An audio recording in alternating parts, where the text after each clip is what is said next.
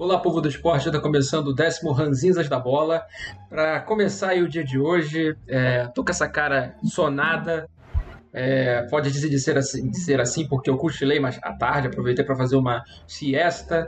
Mas para quem não sabe, meu nome é Araki e eu já passo pro co-host Renan Pinhão. A famosa neneca da tarde. Quem nunca tirou quando era garoto? Quando era adulto, já é complicou um pouco. Quando era garoto, tu chegava em casa depois do colégio, né? Comia, via o Will Smith, via o Chaves e apagava no processo. Mas só acordava para ver a sessão da tarde. Exatamente, aí, por aí. outra coisa. Hoje, ó, quem raspou a cabeça? Hoje quem cortou o cabelo fui eu, fiz a barba, barba branca ainda. Mas isso aí a gente pinta no futuro quando a gente tiver dinheiro. Por aí. Vamos que eu tô de, Nossa, tô de cabeça isso. quente, tô, tô, de cabeça quente hoje. Tô, a gente tem que ler cada coisa. Mas, pô, tá maluco? Eu pintaria tranquilamente a barba de preto no guarda de vela branca, me dá agonia, tô quase raspando por causa disso. Tá, Okay. Ah, sei lá, não. acho que é sinal de experiência. Quando eu descobri que eu tinha um não. cabelo branco, tudo, tudo mudou. Mas não. enfim. E antes da gente começar, né, falando das nossas redes sociais, lembrando que essa transmissão ela é feita tanto na Twitch e para o YouTube. E depois se torna num formato de episódio de podcast, como está na descrição. Esse é o décimo episódio do Resejo da Bola, mas a gente tem outros conteúdos também aí que vão à frente, um na cara do gol, temos o Cariocast, que está entrando mais como um tom de minissérie. E o Ranzinhas da Bola, que está começando hoje. Então, falar das nossas redes. Arroba na cara do gol pro Twitch, arroba na cara do gol para o TikTok, arroba na cara do gol pro Instagram. E, ou na cara do gol, buscar lá no Facebook. Agora tá movimentado. Tá movimentado porque o editor da página do Facebook resolveu colocar rios. E agora a gente tá com 28 seguidores. A gente não tinha seguidor nenhum, Renato. E temos o nosso canal do, do YouTube, que é canal NCG com 457 inscritos. Fala. Acabamos de ter um inscrito mais agora, 457. O Rios, quando tu me perguntou, era para Facebook ou era para Instagram? É muito nome diferente, eu já tô confundindo tudo. Para Instagram. Você consegue fazer isso pelo computador. Se você enviar o vídeo, ele vê o formato e ele já fala que o vídeo vai ser enviado como Rios. Tem Olha certeza aí. que tem como enviar o vídeo por Rios? Eu não consigo enviar pelo computador. Tinha que pagar para enviar um aplicativo extra que eu fiquei puto por sinal. Olha aí. Mas o do Facebook eu nunca testei. Mas não, é isso. Então tá, crescendo tanto no Facebook, na, na rede dos tio dos vovô? Sim. Na rede Isso, dos tio do vovô. É. O pessoal gostou muito do, do Rios que eu coloquei do vídeo do, do Alessandro respondendo ao jornalista. Aquilo ali é sensacional, cara. o Alessandro vai render muita coisa ali ainda, tá? Bom, mas eu vou te falar. Eu sou, é. eu sou o da Alessandro naquela discussão, cara. Que pergunta idiota, cara. Pergunta idiota mesmo, né? Porra, e seria muito Deus. maneiro se cada vez que o jogador visse uma pergunta idiota, ele se apanhasse. Inclusive, Aran, Oi. Será que a gente chega a 500 até o final de semana? Eu acredito que sim. Acredito Faltando que sim. 43. Faltam 4 dias pro final de semana, é isso? Não, é. hoje é aqui de sexta, sabe? Não sei. Talvez a gente consiga, mas não sei. Amanhã vão ter. Eu acho que vão ter 4 de manhã e mais 2 à noite. É. Short. E vídeo normal, provavelmente um. Que, inclusive, acabei de subir lá o do Guardiola, lá, do, da questão do City. E já tem o do outro do Abel, Braga, do Abel Braga, do Abel Ferreira pronto para amanhã também, que é o do. A gente falando de regularidade. Era o Abel Ferreira rendeu dois cortes pro, pro, pro, pra live. Do, do, live não. Pro canal no YouTube. Exatamente. Só pra gente. Antes da gente começar, eu tenho que fazer as minhas correções. A primeira. É, é, primeira correção que eu, que eu falei errado no episódio anterior, do Na Cara do Gol, não é representante de cada país que vai jogar no novo formato do Mundial de Clubes. É representante continental no, na, em cada em cada tetraênio. Eu não sei se nem se existe tri, é, tetraênio, mas eu estou inventando o termo. A menor ideia. É porque existe triênio, é... existe o termo triênio. Sim. Então, mas é para cada quatriênio aí quatro representantes de cada continente que jogam o Mundial de Clubes agora no Será que agora formato. a gente vai dividir o futebol por ciclos de Mundial de Clubes? Pô, vai ser bacana, vai ser legal. É, vai ter o futebol de alto nível. É, é Mas se aqui... o time perder o Mundial, pelo menos o ciclo foi bom.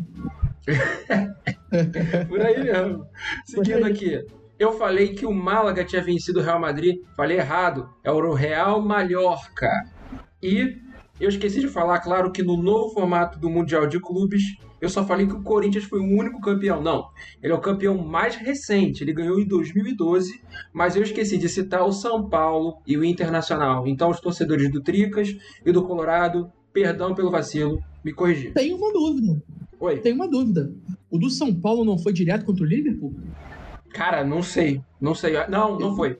Não foi. Não, não foi? Paulo teve final? O último, o último título do Mundial foi com uma pessoa aí que a gente vai falar logo depois, quando a gente for falar sobre o Flamengo. Que ele andou, andou o Rio de Janeiro aí inteiro com a taça da, com a taça é. da Copa, da Copa de, do Mundo de Clubes da FIFA, só que a dele era a taça intercontinental, que é uma taça com quatro Sim. apoios e uma bola, aquela bola de couro. Mas não. Eu juro que não lembrava do São Paulo nesse semifinal. Pois não é. lembrava mesmo. Pois é. Na verdade, esse é o motivo de que o, o São Paulino se vangloria muito em falar porque pegou com um time que não tinha tantas estrelas, mas era super entrosado. Eu tendo a duvidar disso porque vocês aí estão desmerecendo o Hernanes. Hernanes era um craque. Mas enfim. É. O Rogério Ceni não é o maior da história deles? O Rogério Ceni não é o maior da história de vocês? Aí vocês não ah, estão chamando o cara Paulo... de craque? O, o, time de São Paulo não era fraco assim, não. Tinha jogadores ali interessantes. O Mineiro jogou depois de Chelsea. É, é, era um bom jogador mineiro. O José era um bom jogador. Sim. Tinha alguns é... nomes mesmo que eram. Uhum. Deram sorte de pegar o Milan, tá? Deram sorte pra caramba. Mas enfim, passamos o Renan, vamos agora para outra tela e vamos falar exatamente começando sobre Vasco.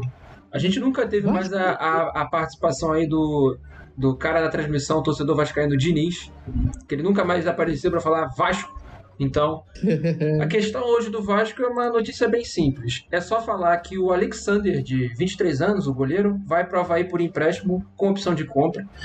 É, ele perdeu espaço com a chegada do Ivan e do Léo Jardim, e além do Thiago Batman, ele teve muita pouca participação, ah, jogou apenas quatro partidas na carreira, pelo menos na carreira do que a gente sabe pelo Vasco. Eu não lembro de, de outros clubes, eu acho que ele é um goleiro lançado pelo Vasco, não tenho tanta certeza. Comentários, Renan, sobre Alexander?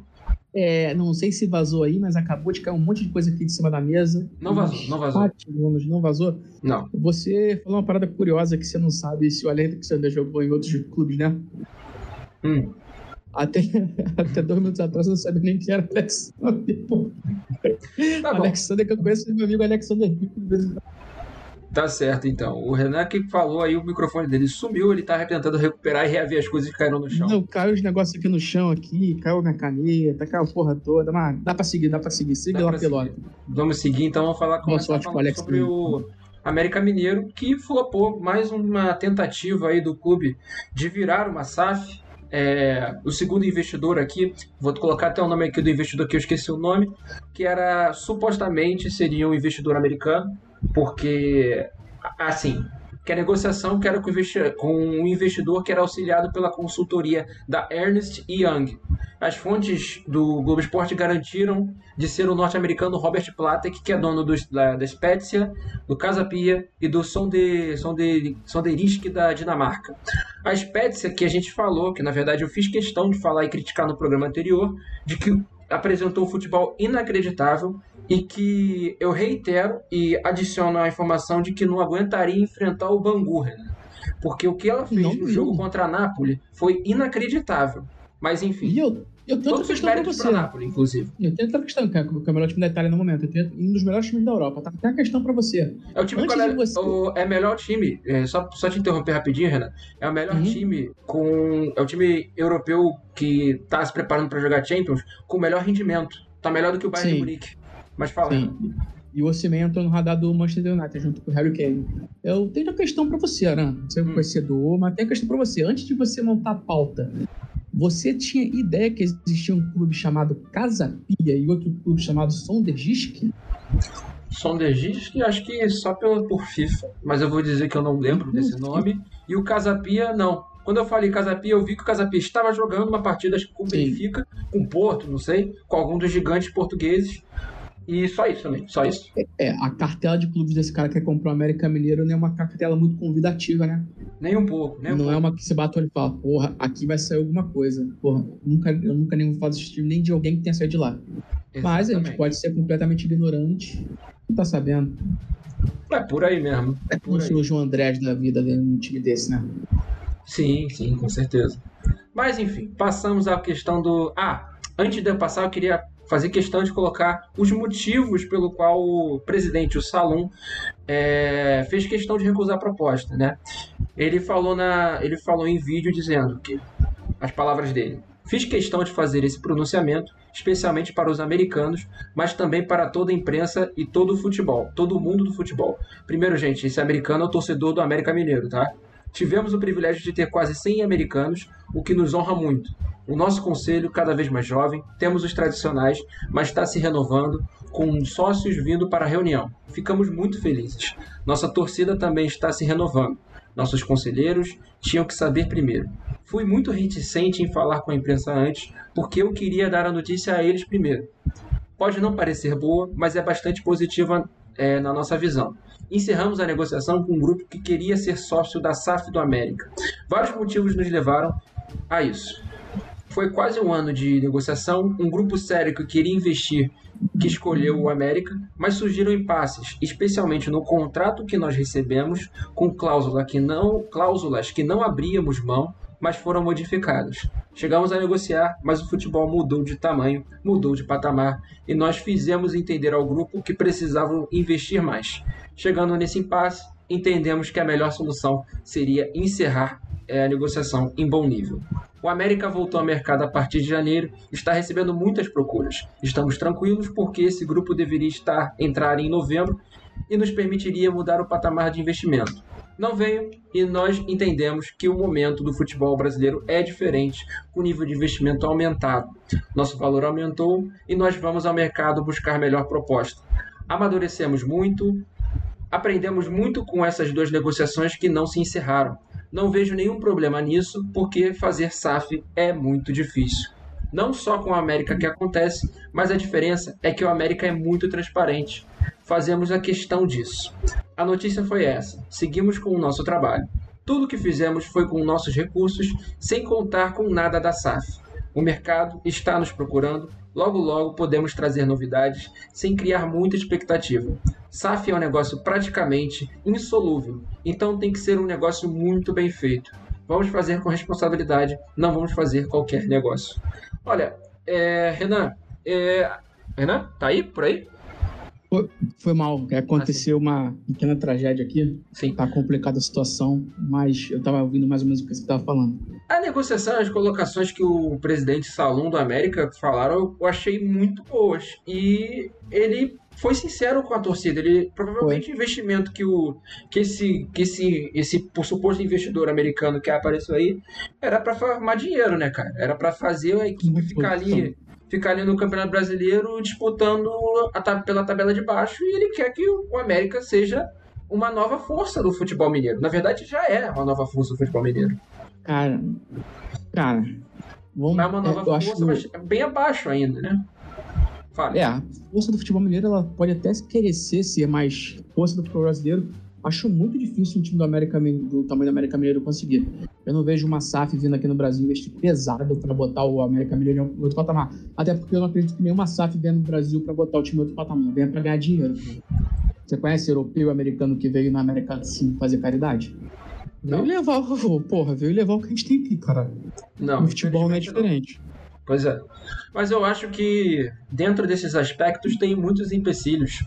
É, coisas que eu vou queimar um pouco que eu ia falar quando a gente for falar sobre o Flamengo no Mundial de Clubes. A gente tem muitas carências da, do flerte que o futebol brasileiro tem com, a, com o amadorismo. Nossa liga ela não está ajustada às maiores ligas do mundo. A gente não joga seguindo o calendário. A gente se sente preso a, ao futebol estadual, porque eles representam é, meio que a força de todos os clubes. A gente não desenvolve divisões abaixo ou divisões regionais. Fica tudo preso a essas instituições porque a gente sabe que tem pessoas que gostam de pequenos poderes e não gostam de elevar esses poderes pensando num. nem mesmo num, não no altruísmo, porque isso aqui é um negócio, mas pensar no no, na projeção que isso pode dar à pessoa. De chegar e botar, bater no peito, vou fazer, entendeu? Porque aí eu vou, vou me Sim. tornar um cara mais conhecido, vou conseguir que, crescer na minha carreira. Porque, como eu já falei, infelizmente a gente. É, eu gosto de manter o meu idealismo para tudo nessa vida, mas essas coisas que relacionam ao futebol estão maximamente ligadas a dinheiro. É quanto o cara vai ganhar. É, exatamente, não tem nem o que falar. Posso te dar uma notícia aqui fresquinha que não envolve dinheiro, até chega a envolver, né? Sim. Estou pensando, as coisas mais. A gente sabe o que aconteceu recentemente na Turquia, né? Do terremoto lá, que teve incidente. A gente até chegou a notícia aqui que o Atsu tava, chegou a ficar desaparecido e depois foi encontrado. Teve um goleiro que, infelizmente, veio óbito. Teve um que teve uma lesão séria, tá tentando escapar. Uhum. É, que o, o clube Hatspor, Hatspor, Hatayspor, é, desistiu de jogar o campeonato turco devido à decorrência desse incidente aí. E o Gaziantep e o Malatyaspor devem seguir o mesmo caminho e também abandonarem o campeonato turco durante essa temporada.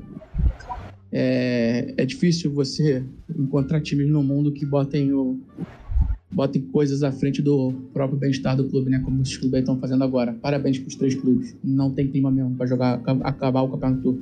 É, acho que da mesma Existem forma. coisas mais importantes no momento. A gente teve uma situação parecida, da mesma forma que aconteceu com a Chapecoense. Não tinha clima. Foi. Não tinha clima para a Chapecoense. A Chapecoense ela tinha muitos jogadores registrados. Se eu não me engano, ela, foram, ela perdeu quase todos os 22 jogadores e time de imprensa que foi no, lá no avião. E mas tinha jogadores. Ela podia jogar, sei lá, as duas últimas partidas Sim. que restavam o futebol brasileiro. Mas não tinha clima. Não tem que ter. Não tinha clima. Não tinha clima. E, o, e no, naquela situação, o Atlético Nacional foi gigante. De... Foi gigantesco. Foi gigantesco. Ele fez o que a gente esperava de todos os clubes brasileiros fazerem, né? É. Mas é, é isso. Infelizmente, a, a, a consequência para a Chapecoense daquele acidente não foi só é, em campo, né? Foi extracampo. Acabou com o clube. E, e é para se entender. Infelizmente. Era um clube bastante simpático. Sim. Passamos então da questão do América Mineiro, continuamos em Minas, porque a gente vai falar agora sobre o Galo e falar da lista de pedidos do CUDE. Parece uma lista hum. de Natal. Mas eu vou falar de muitos nomes aqui que as negociações não andaram. É, o CUDE está principalmente o, o, time do Atlético Mineiro, está buscando nomes para repor da zaga e da lateral direita. E um dos nomes que foram ventilados aí, vou começar com o primeiro. É, a gente já citou o nome do Hugo Malo, mas não existe rumor de negociação. Não vou nem colocar a imagem, estou falando isso antes de falar o, o, a possibilidade do próximo nome que vem à frente. Então, ele seria uma negociação provavelmente para junho, se ele quiser vir. Né? Mas aí o primeiro nome da lateral, segundo nome lateral, depois que eu falei do Hugo Malo, é o Gilberto. Gilberto, lateral de 29 anos. É, não é titular no Benfica, mas a diretoria do clube não pensa em negociar o lateral ainda. Ele é um desses nomes aí que o Cudê pensou. Aí a gente lembra de outro nome, Renan. Que, esse, que foi da Copa do Mundo, Preciado. Que já Preciado. foi especulado também pelo Flamengo. Que ele é lateral do Genk da Bélgica e tem situação parecida com a do Gilberto. E o negócio também não avançou com o Galo. Depois do Preciado, a gente vai agora para o setor defensivo, quer dizer, propriamente dito. A lateral também é um setor defensivo, mas o zagueiro que é a função realmente de proteção do, do gol, né? Junto com o goleiro. Juan Jesus, zagueiro da Napoli, não é zagueiro também titular, é, tem contrato até junho com a equipe napolitana e tem opção de renovação com, com o zagueiro reserva de 31 anos. Então é ele pensar se ele quer continuar na reserva da Napoli ou se ele quer ir para, para Belo Horizonte. Lembrando hum. que o Juan Jesus, ele é Belo Horizontino. É, um, seria um bom reforço, reforço interessante do Juan Jesus. Tem outro nome também que não vou colocar, que a gente já falou, que é o Felipe, que era zagueiro do Corinthians e hoje acabou de sair do Atlético de Madrid para ir para o Nottingham Forest, então é sem, sem chance de vir. Teria que esperar ou ele ter um rendimento bem ruim no Nottingham, ou pelo menos um ano que ele quisesse decidir o que, que ele queria fazer para a carreira dele.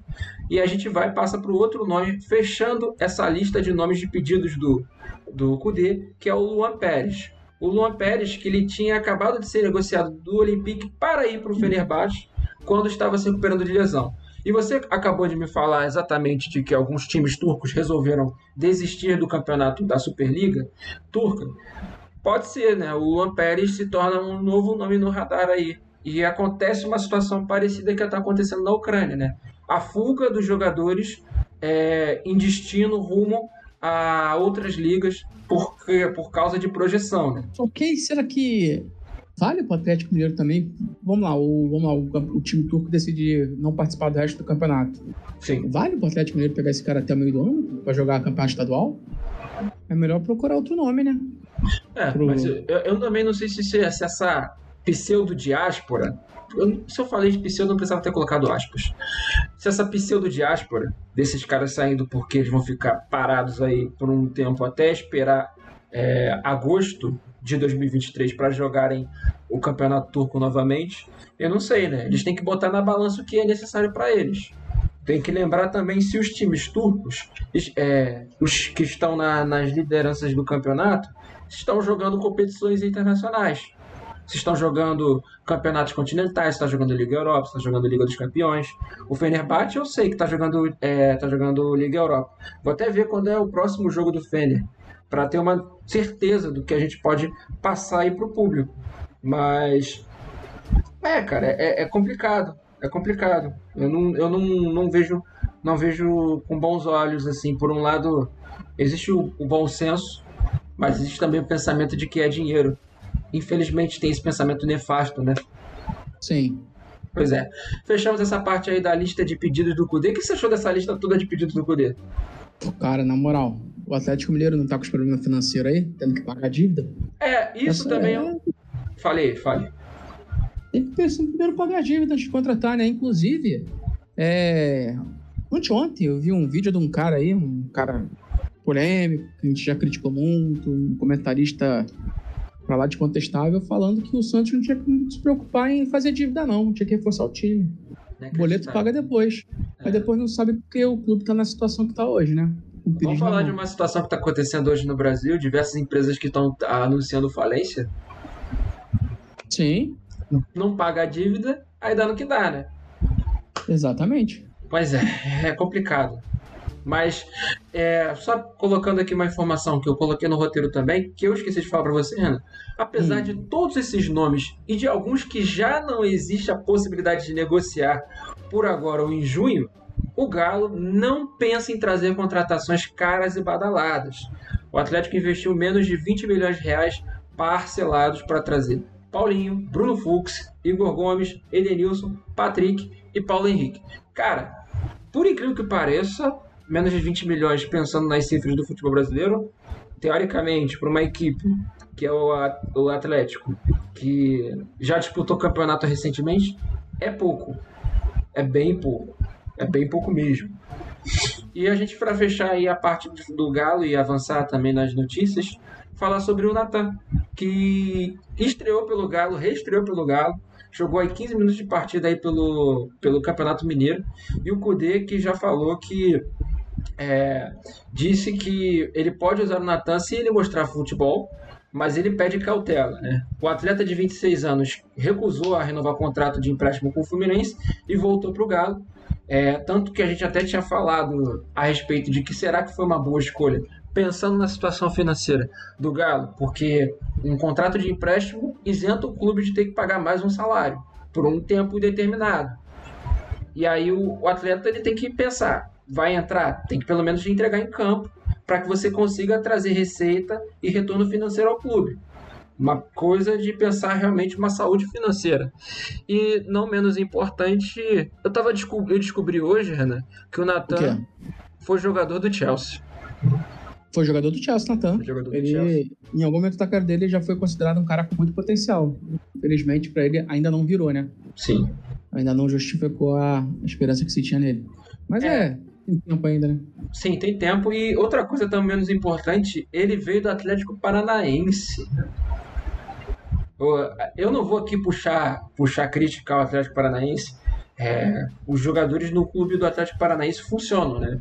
Quando, alguns quando sim, saem é sim. bem complicado. Sim. Alguns quando saem é bem complicado. Isso não é culpa do Atlético, não, tá? A culpa é do Atlético se os jogadores não viraram. Exatamente. Depois que ele vendeu, se dane, pô. O cara Exatamente. virar ou não virar. É bom Exato. que vire, porque aí, sei lá, atrai gente para contratar mais jogadores, depois tem a, a, famosa o dinheiro de negociação depois, né? Que pinga sempre pro clube formador, mas no geral mesmo, uhum. tanto faz patético se o cara foi bem ou mal depois que saiu. Sim. Mas, é bom e bem. É, mas eu acho que também a questão do Natan ter ido pro Chelsea é, é o problema de você ir pro Chelsea, né, cara? Eu você, também, o, o Arão, o Chelsea... Time, vai pro time que não, não usa jogador que, que é. compra, né? Compra um monte de gente, pô. É clube empresa, é grupo, né? Grupo. Empresa, bilionário, bilionários. Compra um monte de jogador que um que der certo vale pelos 20 que não deram, pô. Exatamente. E dentro do mesmo Chelsea tem erros também, como foi o Salah e o De Bruyne, que saíram, saíram do Chelsea e estouraram outros clubes. Né? É, eu fico pensando quem foi o, o quem foi o, o, dirigente que resolveu falar, não, libera esse cara aí que eu não tô nem aí. Sem falar da questão do Lukaku, né? É, isso aí, né? O Chelsea perdeu um dinheiro com o Lukaku também forte. Perdeu uma grana forte. Mas enfim, fechamos essa parte do Natan e vamos falar sobre Curitiba. Curitiba que está precisando reforçar sua defesa, já trouxe o Bruno Viana e agora vem a chegada aí do Kusevich. O Kusevich que foi comprado pelo, pelo Curitiba, que comprou 25% do Palmeiras e 25% da, da Universidade do Chile, um valor mais ou menos especulado em 1,2 milhão de dólares, o equivalente a 6,2 milhões de reais. Aí uma possibilidade aí desse zagueiro que jogou muito pouco pelo Palmeiras, 45 partidas e não marcou nenhum gol. Não deixa saudade no Palmeiras e no Curitiba. A gente tá falando bastante do Curitiba aqui, hein? Então, mas a zaga do Curitiba vai ser Bruno Viana e Kusevich. Não, não vai ser. Talvez não seja. Seja quem? Henrique ainda? Tá lá o Henrique? Não sei, não sei se dizer, mas é porque tem outra notícia sobre novo, novo zagueiro que hum, o Curitiba tá negociando. Agora. Quem? Quem? Lucas Pocinholo, um jogador que foi lançado. Exato. Lucas Pocinholo, jogador que foi lançado pelo São Paulo. Ele foi depois jogar no Portimonense, jogou cerca de 200, mais de 200 partidas. Ele jogou aí em torno de 209 jogos, marcou 12 gols. No ano passado, ele foi vendido para a China, jogou no Zhejiang, ou seja, foi farmar dinheiro e não está errado. E jogou apenas 19 partidas e tá, tá negociando aí os termos aí para ir pro Curitiba. Curitiba que corre contra o tempo, porque só pode escrever até amanhã, sexta-feira, novos jogadores aí para jogarem o campeonato paranaense, né? Isso aí não, eu acho que vai ser Bruno Ziani pro sub sinceramente, a zaga. E é uma eu... zaga que, não sei, tu, tu defendeu o Bruno Viana aqui no, no outro programa. Eu falei que ele, dentro de um time que a pressão talvez seja teoricamente diferente, ou menor mesmo, vamos ser sinceros, talvez a pressão no Curitiba seja menor, é porque a pressão do Curitiba é de se manter no campeonato, e levando em consideração de que o Curitiba está contratando, trazendo um monte de gente. Está tá contratando. Com, tá com um treinador português, um treinador que, beleza, ele não deu certo ainda no futebol brasileiro, que treinou o Atlético Paranaense. Eu esqueci o nome desse treinador. Que ele era assistente de quem, gente? Do Gesualdo Ferreira, eu acho. Ele era assistente do Gesualdo, não me lembro o nome dele. É, eu acho que é uma possibilidade aí, quem, quem sabe, né? Mas é isso, é aquilo, né? Treinador estrangeiro parece que os clubes têm um, um tipo maior de disposição para trazer jogadores, contratar nomes diferentes. Mas quando você traz um nome diferente chamado Rodrigo Pinho, tudo fica bem estranho. É, e tu viu a situação do, do último jogo lá do Atlético Paranaense com o Curitiba? Lá o Aleph Manga tomou um prejuízo. Nossa, cara, cinco expulsos do Atlético Paranaense e dois expulsos do Curitiba, mano. É, e falar desse jogo de treinadores gringos aí, é, o do Bahia tá sendo contestado já. O pessoal tá falando que o trabalho não tá muito legal, não. O desempenho. A situação do Bahia é inacreditável. Os caras estavam criticando o Kaique um jogo que Sim. o Bahia perdeu de 1 a 0 depois o Kaique já entregou gols. E Sim. já tem outros números interessantes. O Biel já, acho que participou já de 5 gols, cara. Biel, que é uma das pessoas mais caras aí do Bahia. Lembrei o nome dele aqui, é Antônio Oliveira. Ele que fez parte, acho que, de uma, de uma equipe de, de, é, de auxília técnico, não lembro de como, de quem. Vou até ver aqui a informação. Acho que não, não tem. Não. É, não, não, não fez, não, não fez parte. Não, eu acho que ele fez parte sim da, da comissão técnica do Gesualdo. E ele jogou no Casa Pia, o Antônio Oliveira. Tudo se linkando aí. Mas é... Mas até que foi combinado que eu ia falar isso pro futuro. Não foi. Garanto que não foi. Sim. Mas a, a questão é que o, é isso que o Curitiba pode fazer. Cara, eu tô cansado de falar que é isso que, que o Curitiba pode fazer. É, mas São é isso que o Curitiba pode fazer mesmo. É. São contratações, assim. Tá trazendo nomes de. Nomes pelo menos minimamente conhecidos pelo futebol, né? Seja pelo futebol mais internacional B ou C. E desejamos aí a sorte aí pro Curitiba de que tá montando um time que aparentemente tá querendo fazer frente ao Atlético Paranaense, né? apesar de ser bastante difícil. É muito difícil, o Atlético Paranaense está muito na frente. Bem à frente, bem à frente mesmo.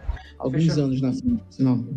Passamos do, da questão do Luca Porcinho, E vamos agora falar sobre Cuiabá e Santos. O Santos que agora fez aparentemente uma contratação minimamente boa. Mas eu não conheço o jogador. Tá caminhando aí o acerto. Minimamente boa. E caminhou o acerto de venda do zagueiro Joaquim, de 23 anos, para o Santos. Foi um pedido do Odair Halma para reforçar a defesa, um setor de carência do, no peixe. Na verdade, eu acho que o Santos tem muitos setores de carência. Todos, inclusive Todos, no banco é. de reserva do chamado técnico. Exatamente. Confirmou na manhã da quarta-feira a venda do zagueiro Joaquim ao Santos por 3 milhões de euros, cerca de 16,7 milhões de reais na cotação atual. O Cuiabá era dono de 100% dos direitos econômicos. O zagueiro agora, é, desse zagueiro, negociou 60% do passe com o Santos e manteve, manteve 40%. Ele foi cedido uh, no início de 2022 por empréstimo ao Botafogo de São Paulo para a disputa do Paulista, retornou à capital mato-grossense e foi incorporado ao time principal. Teve uma ascensão meteórica, assumiu a titularidade e tornou-se peça fundamental na campanha de permanência na Série A do Campeonato Brasileiro.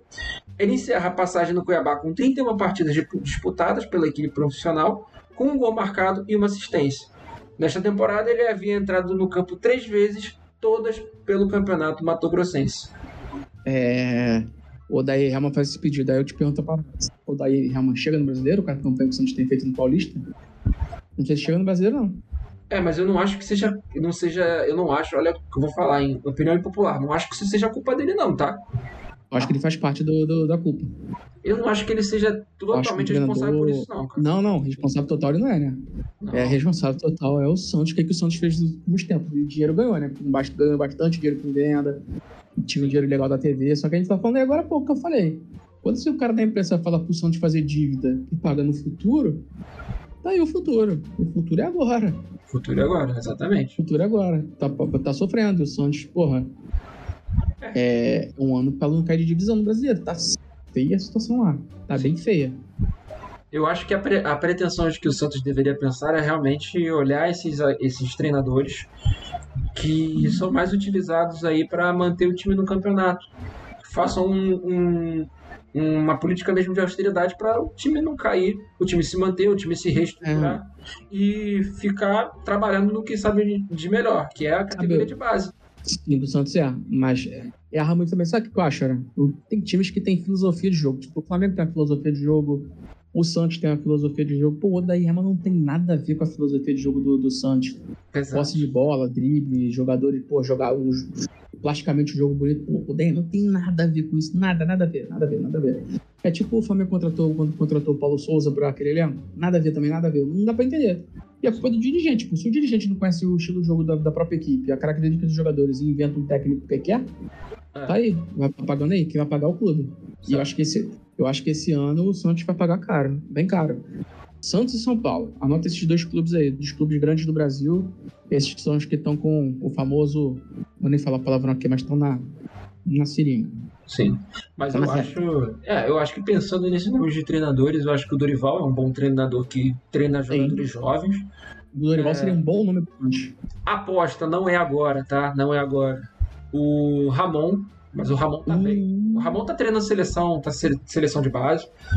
É, esse nome é difícil porque ele tá bem estruturado no time. O Diniz, próprio Diniz, que saiu meio uma situação é, meio zoada no time. Então, e não, não tem como, né? Não tem como. O Diniz seria louco. Ele é louco, mas também não seria louco o suficiente pra sair do Fluminense hoje e assumir o Santos, né? Sim. O, o Voivoda, nada. O Voivoda que ele é um, ele é um técnico mantenedor também de time de divisão, mas ele também não vai sair do Fortaleza. Não, só se for maluco também. É, e eu acho que. Cara, é desse nome de mercado, seria. E o Voivoda também não sei se é tão parecido com o time do Santos, não. Seria o Dorival mesmo. Pô, eu acho que o Dorival ainda tá com fé que vai pegar a seleção. É.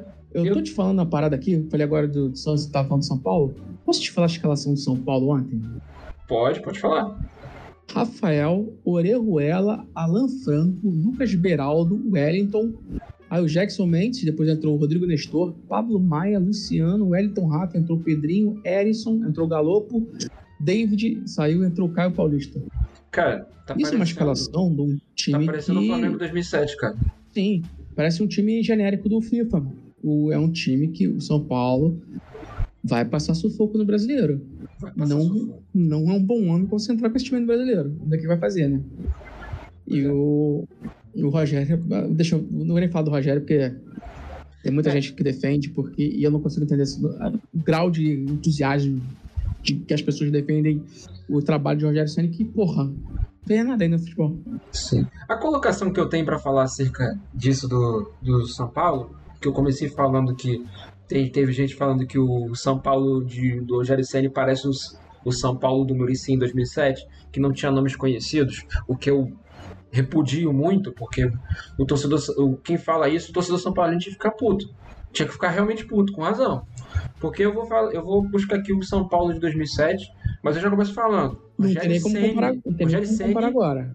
Não tem nem como comparar agora. O de agora eu não, eu não vi na minha vida um time de São Paulo tão alternativo como eu tô vendo isso agora.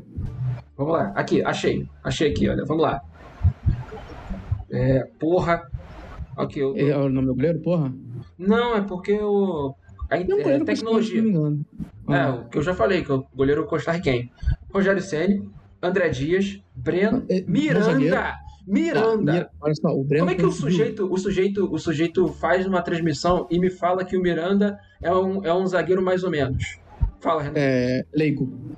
Leigo. O Breno, quando subiu, esse moleque nessa época ele tinha 17, 18 anos. Ele subiu como, tipo, um fenômeno. O moleque seria jogador de seleção. Tanto é que vai pro Bayern depois aí, se for ver outro tipo de confusão, mas na época, o Breno tinha muito potencial. E era, não só tinha potencial, como ele já entregava em campo. Essa zaga do São Paulo era absurda. Tanto é que tomava pouquíssimos gols. Tanto é que foi tricampeão brasileiro e teve uma temporada que quase não tomou gol no campeonato. Era um campeonato feio? Porra, era pra caralho, mas não gol. Vamos Siga lá. pilota. Resto da escalação. Era um 3-5-2. É, é, essa tática Sim. era bem, bem conhecida, o 3-5-2 do, do Muricy. Muricy, né? Muricy montava bem time, pra caralho. Ele tinha também Ai, time. Souza, aquele Souza que, que fazia a ala. Hernandes. Polivalente, pô. Hernandes não tem nem o que falar, né? Richarlison, que era o volante mordedor. Jorge Richarlison era o cara, o famoso box to box. Era um moleque, cara, ele. Eu achava o Richardson muito bom, mas ele pagou por, por homofobia de torcida, homofobia de imprensa. O Richardson foi um muito bom jogador. Poderia ter sido, deveria ter sido mal na carreira, porque jogou muita bola também. É. Jorge Digo. Wagner, que era um bom chutador e fazia ala também. E, fazia, e era batedor de falta daquelas faltas lateral. E era, ele era polivalente porque ele defendia Sim. e voltava. É, era muito Leandro, bom jogador. Leandro, Dagoberto, que estava na melhor fase dele, veloz. O Leandro, para quem não sabe, é mais ou menos o que é o Rony hoje no Palmeiras. Sim. E o Borges. Que o é Dagoberto, um... aí Dagoberto, Dagoberto e Borges no ataque, agora, que você falou? É, Dagoberto e Borges. O que é inacreditável a gente escutar um, um bagulho desse de um comentarista falando que, é. o, que o São Paulo era ruim, cara. Esse time era bom, cara. Essa dupla de ataque Dagoberto e Borges hoje no Brasil, ela só estaria atrás de Gabigol e Pedro. Sim. No Brasil hoje. E vamos o resto falar é melhor. Estrelados, quem, quem foi pra Europa e foi estrelado? Tirando o Roger Senna, que eu acho que ele transcende esse quesito de estrelado, porque o cara. É, teve uma certa jornalista aí, cara, que, foi. que fez um esquema aí, vai fácil, não. Você não conhece, nunca viu esse vídeo, não? Esse não. vídeo futuramente vai entrar em corte aí. Pô, tu nunca viu essa situação? Nunca vi, cara. Tu vai ter que fazer Pô, um. Fazer tem uma jornalista que aí. fala que o. É porque é muito difícil fazer esse short porque ele é muito grande. Então eu tenho que dar uma resumida. Tem uma jornalista, é um vídeo de 10 minutos quase. Tem uma jornalista, né? é uma polêmica, tem, tem, voltou agora pra mídia. Que ela fala que o Rogério Ceni falsificou alguns documentos para conseguir uma renovação, uma transferência. Ao vivo isso, no Sport TV. Aí quem liga, quem liga, Rogério, Rogério Ceni liga. Na hora que o Rogério Ceni liga, o Kleber Machado já abre um sorrisinho de boca a boca porque sabia que, que era merda. E o Rogério Ceni acabou com a pessoa. Não vou falar aqui agora, mas é uma jornalista que o primeiro nome dela é da personagem principal de Chiquititas. Eu ainda bem que eu não sei qual é o personagem, personagem principal de Chiquititas. Não... É a Millie. Millie, cara. Não devia falar. Ah, sei. Ela que tá falando besteira a respeito do Flamengo. Tá, é o Casagrande de Saias, o Casagrande de Saias. Vamos lá, vamos lá. Vamos lá. Vamos. O André Dias jogou na Lazio. Jogou no Flamengo também, foi muito mal. Foi mal pra caramba. O Breno, o Breno foi para um dos maiores, foi pro maior clube alemão da história. Foi, dos maiores da Europa. Maiores da Europa. E só teve aquele momento ali, que eu, acho, eu não sei se foi uma crise depressiva que ele botou fogo na própria casa. Acho que foi. Ele, ele chega a ser campeão da Champions pelo Bayern? Pô, não, não. Não chega, né? Não chega. Infelizmente não. Miranda, a gente dispensa apresentações. Jogou Atlético de Madrid, bola. foi, foi para a final de Liga dos Campeões várias vezes com o Atlético de Madrid, jogou na Inter de Milão, ganhou com o título com a Inter de Milão depois de um jejum de diversos anos sem ganhar. Desde, não ganhava desde a época do Milito e do Mourinho, a Série A. Vamos lá. Atlético de Madrid faz aquela saga formidável com o Godin, que era, que era absoluta. Inclusive, em 2018, o Miranda é o melhor zagueiro brasileiro na Copa do Mundo. Sim. Vai, diga o resto do time aí. Hernandes também. Hernandes, o Profeta, Lázio, Juventus, Inter de Milão. Acabou. Acabou. A, a volta dele é que, pô, o cara já tava, tava nas últimas, né? Infelizmente, né? Mas é, é isso. A, gente pode falar do. A gente pode falar do Richardson, que foi um jogador injustiçado. Muito. E a gente pode, sabe por quê. É, exatamente. A gente pode falar do Borges, que. Você é um fenômeno. Maluco é um fenômeno. Foi, jogou Copa do, Copa do Mundo de Clubes da FIFA com o Santos, foi campeão da Libertadores com o Santos. Mas, jogou enfim, muita bola. Jogou muita bola. Então é isso. É, a gente, tá, a gente Foi um devaneio para falar, tá falando sobre Cuiabá e São Paulo. Mas era pra fazer no Cuiabá. Não, não se a gente tá falando mais cedo aí do, da, dos jogadores do Atlético Paranaense que não vão bem o clube, Dagoberto é o oposto. Dagoberto jogou bola pra caralho no Atlético Sim. Paranaense, no São Paulo. Jogou muita bola mesmo. Tá, tá dentro dos padrões aí do Rafael Veiga, que jogou muito bem, tá jogando muito bem. O, o próprio Dagoberto que você já falou. Bruno Guimarães. Bruno Guimarães. Dá pra falar do Renan Hoje, é, do Renan Lodge. Hoje a gente pode falar também o Léo Pereira. Léo Pereira se é, recuperou, Santos. teve uma recuperação. Santos. Então, e o Everton. Futuramente, é, a gente futuramente. O Everton. O Leraci, futuramente a gente vai falar, ouvir muito falar do Bento e do Kelvin. Pois é. E porra, e do Vitor Roque não precisa nem falar, né? Fernandinho, a gente não pode Fernandinho, Fernandinho. Fernandinho, Fernandinho. Mas é isso. Jadson. E vamos fechar então a parte do Cuiabá e vamos agora falar sobre Fortaleza, que acabou de registrar o Caleb. Acabou de contratar o Caleb pro registrar o Caleb no bid. E só as informações que eu não sabia do Caleb. É um jogador de deixa eu ver aqui, 20, é, de 23 anos, sei lá. Ele, ele é de, do, de 99. Não, de 2000. Ah, de 23 anos. Jogou 27 jogos nessa temporada e marcou apenas um gol. Ele estava no Galo. O, o Fortaleza adquiriu 50% dos direitos econômicos do atleta por 6 milhões de reais, após acordo de compra com o Atlético. É o mesmo valor do Renato Kaiser, que era anteriormente uma das maiores compras do clube. Ou seja, entra naquele patamar ali, naquela, naquela daquele top contratações que o Eric, é, participante do Na Cara do Gol, fez, né, Renan? Das top Sim. contratações ali. Então o Caleb se torna essa, essa contratação e é, entra no padrão ali da, das contratações para movimentar o elenco, né, o, o, Renan? Já que o Fortaleza vai ter uma temporada cheia. Temporada cheia e aprendeu a lição do ano passado que não dá para ter um elenco curto jogando o número de competições que o Fortaleza joga, né? Ano passado ele conseguiu uma arrancada incrível. Esse brasileiro talvez não conseguiria, porque tá muito mais difícil. Mas eu tô, fui ver aqui a ficha dele, ou abri aqui lá pra ver a ficha. Apelido Caleb. Eu fui ver o nome dele também é Caleb. Então Caleb não é apelido, pô. É, porque na verdade é, é. tá escrito Caleb da forma fonética e, e registrou é. assim, porque é Caleb, com B mudo. Ah. Entendeu? E criativo pai, Caleb. Pois é. Mas passamos da parte aí de falar sobre o Caleb. Vamos e ele agora... faz a sobrancelha, né? É, vamos falar do Guilherme Augusto, que é outra contratação do Fortaleza, junto ao, aí, o, ao Grêmio, uma contratação por empréstimo, e esse talvez seja mais badalado.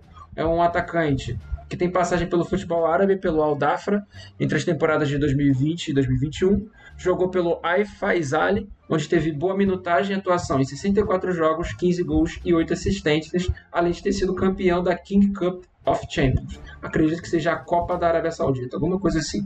Em 2019, ele foi destaque da Série B pelo esporte, sendo artilheiro da competição, com 17 gols em 35 jogos. Além, tem experiência na Libertadores pelo Botafogo, com passagens por outras equipes do futebol brasileiro, como São José do Rio Grande do Sul, Chapecoense e Curitiba.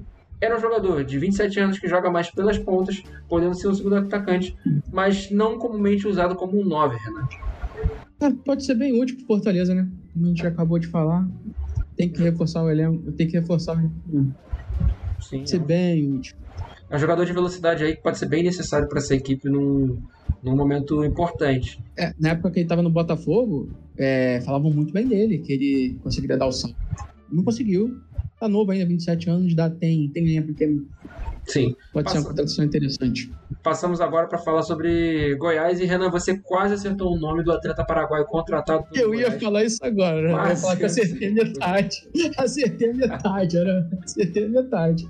Agora, agora, eu vou te perguntar. Tu, gente, gente dos nomes. Eu falei esse nome? Eu falei, não, nome de Paraguai que apareceu para mim no site. Acho que eu não falei esse nome, não. Pois é, eu fiquei pensando, cara, será que o Renan falou? Eu acho que eu não falei esse nome, não. Inclusive, Pô, eu vou abrir aqui o site agora para ver se tem esse nome lá. Aham, Mas vai, vai, falando, vai falando notícia aí.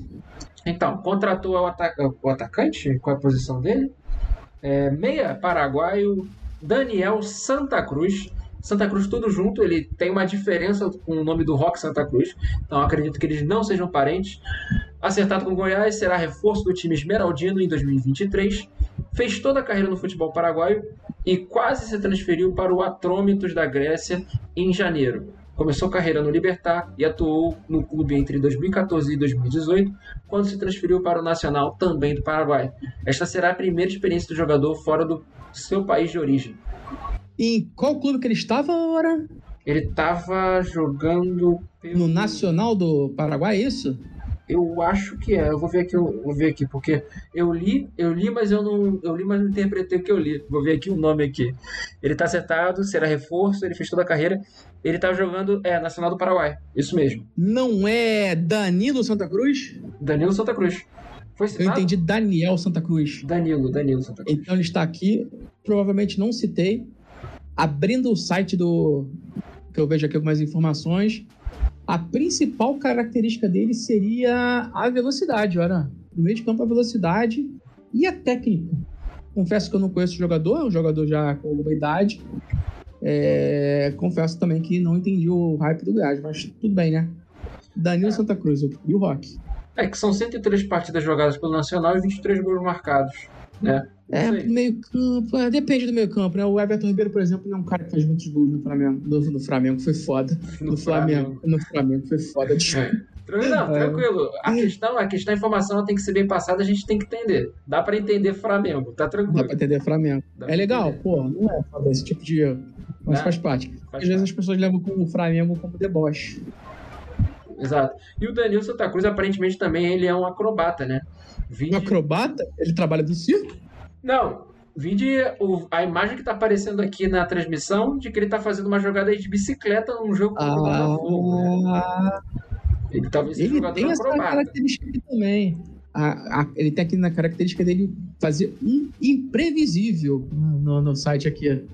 Será que a gente vai ver algumas boas jogadas de... O Brasil tem histórico de jogadores que ninguém conhecia, sul-americanos, que vieram aqui e fizeram uma graça, pô. Sim, eu vou falar um. Que antes dessa brincadeira? Talvez o Cunha caia, mas tem outros. Lembra do Molina, o meio-campo que jogou no Santos? Não, eu ia falar outro nome. Eu ia falar o nome do Marco Ruben. Marco Ruben. Marco Ruben que jogou no Atlético Paranaense. Já se aposentou, ele se aposentou bem cedo do, pro futebol. Era um jogador que foi se tornou meio cobiçado aí por algumas equipes mas é acabou vindo pro, pro Furacão aí, jogou por um tempo aí no coisa, se não me engano, fez é... parte da equipe campeã da Copa do Brasil ou da Sul-Americana, acho que da Copa do Brasil. É, é isso, né? E tem que contratar grego mesmo, ainda mais com o risco de. O risco não, né?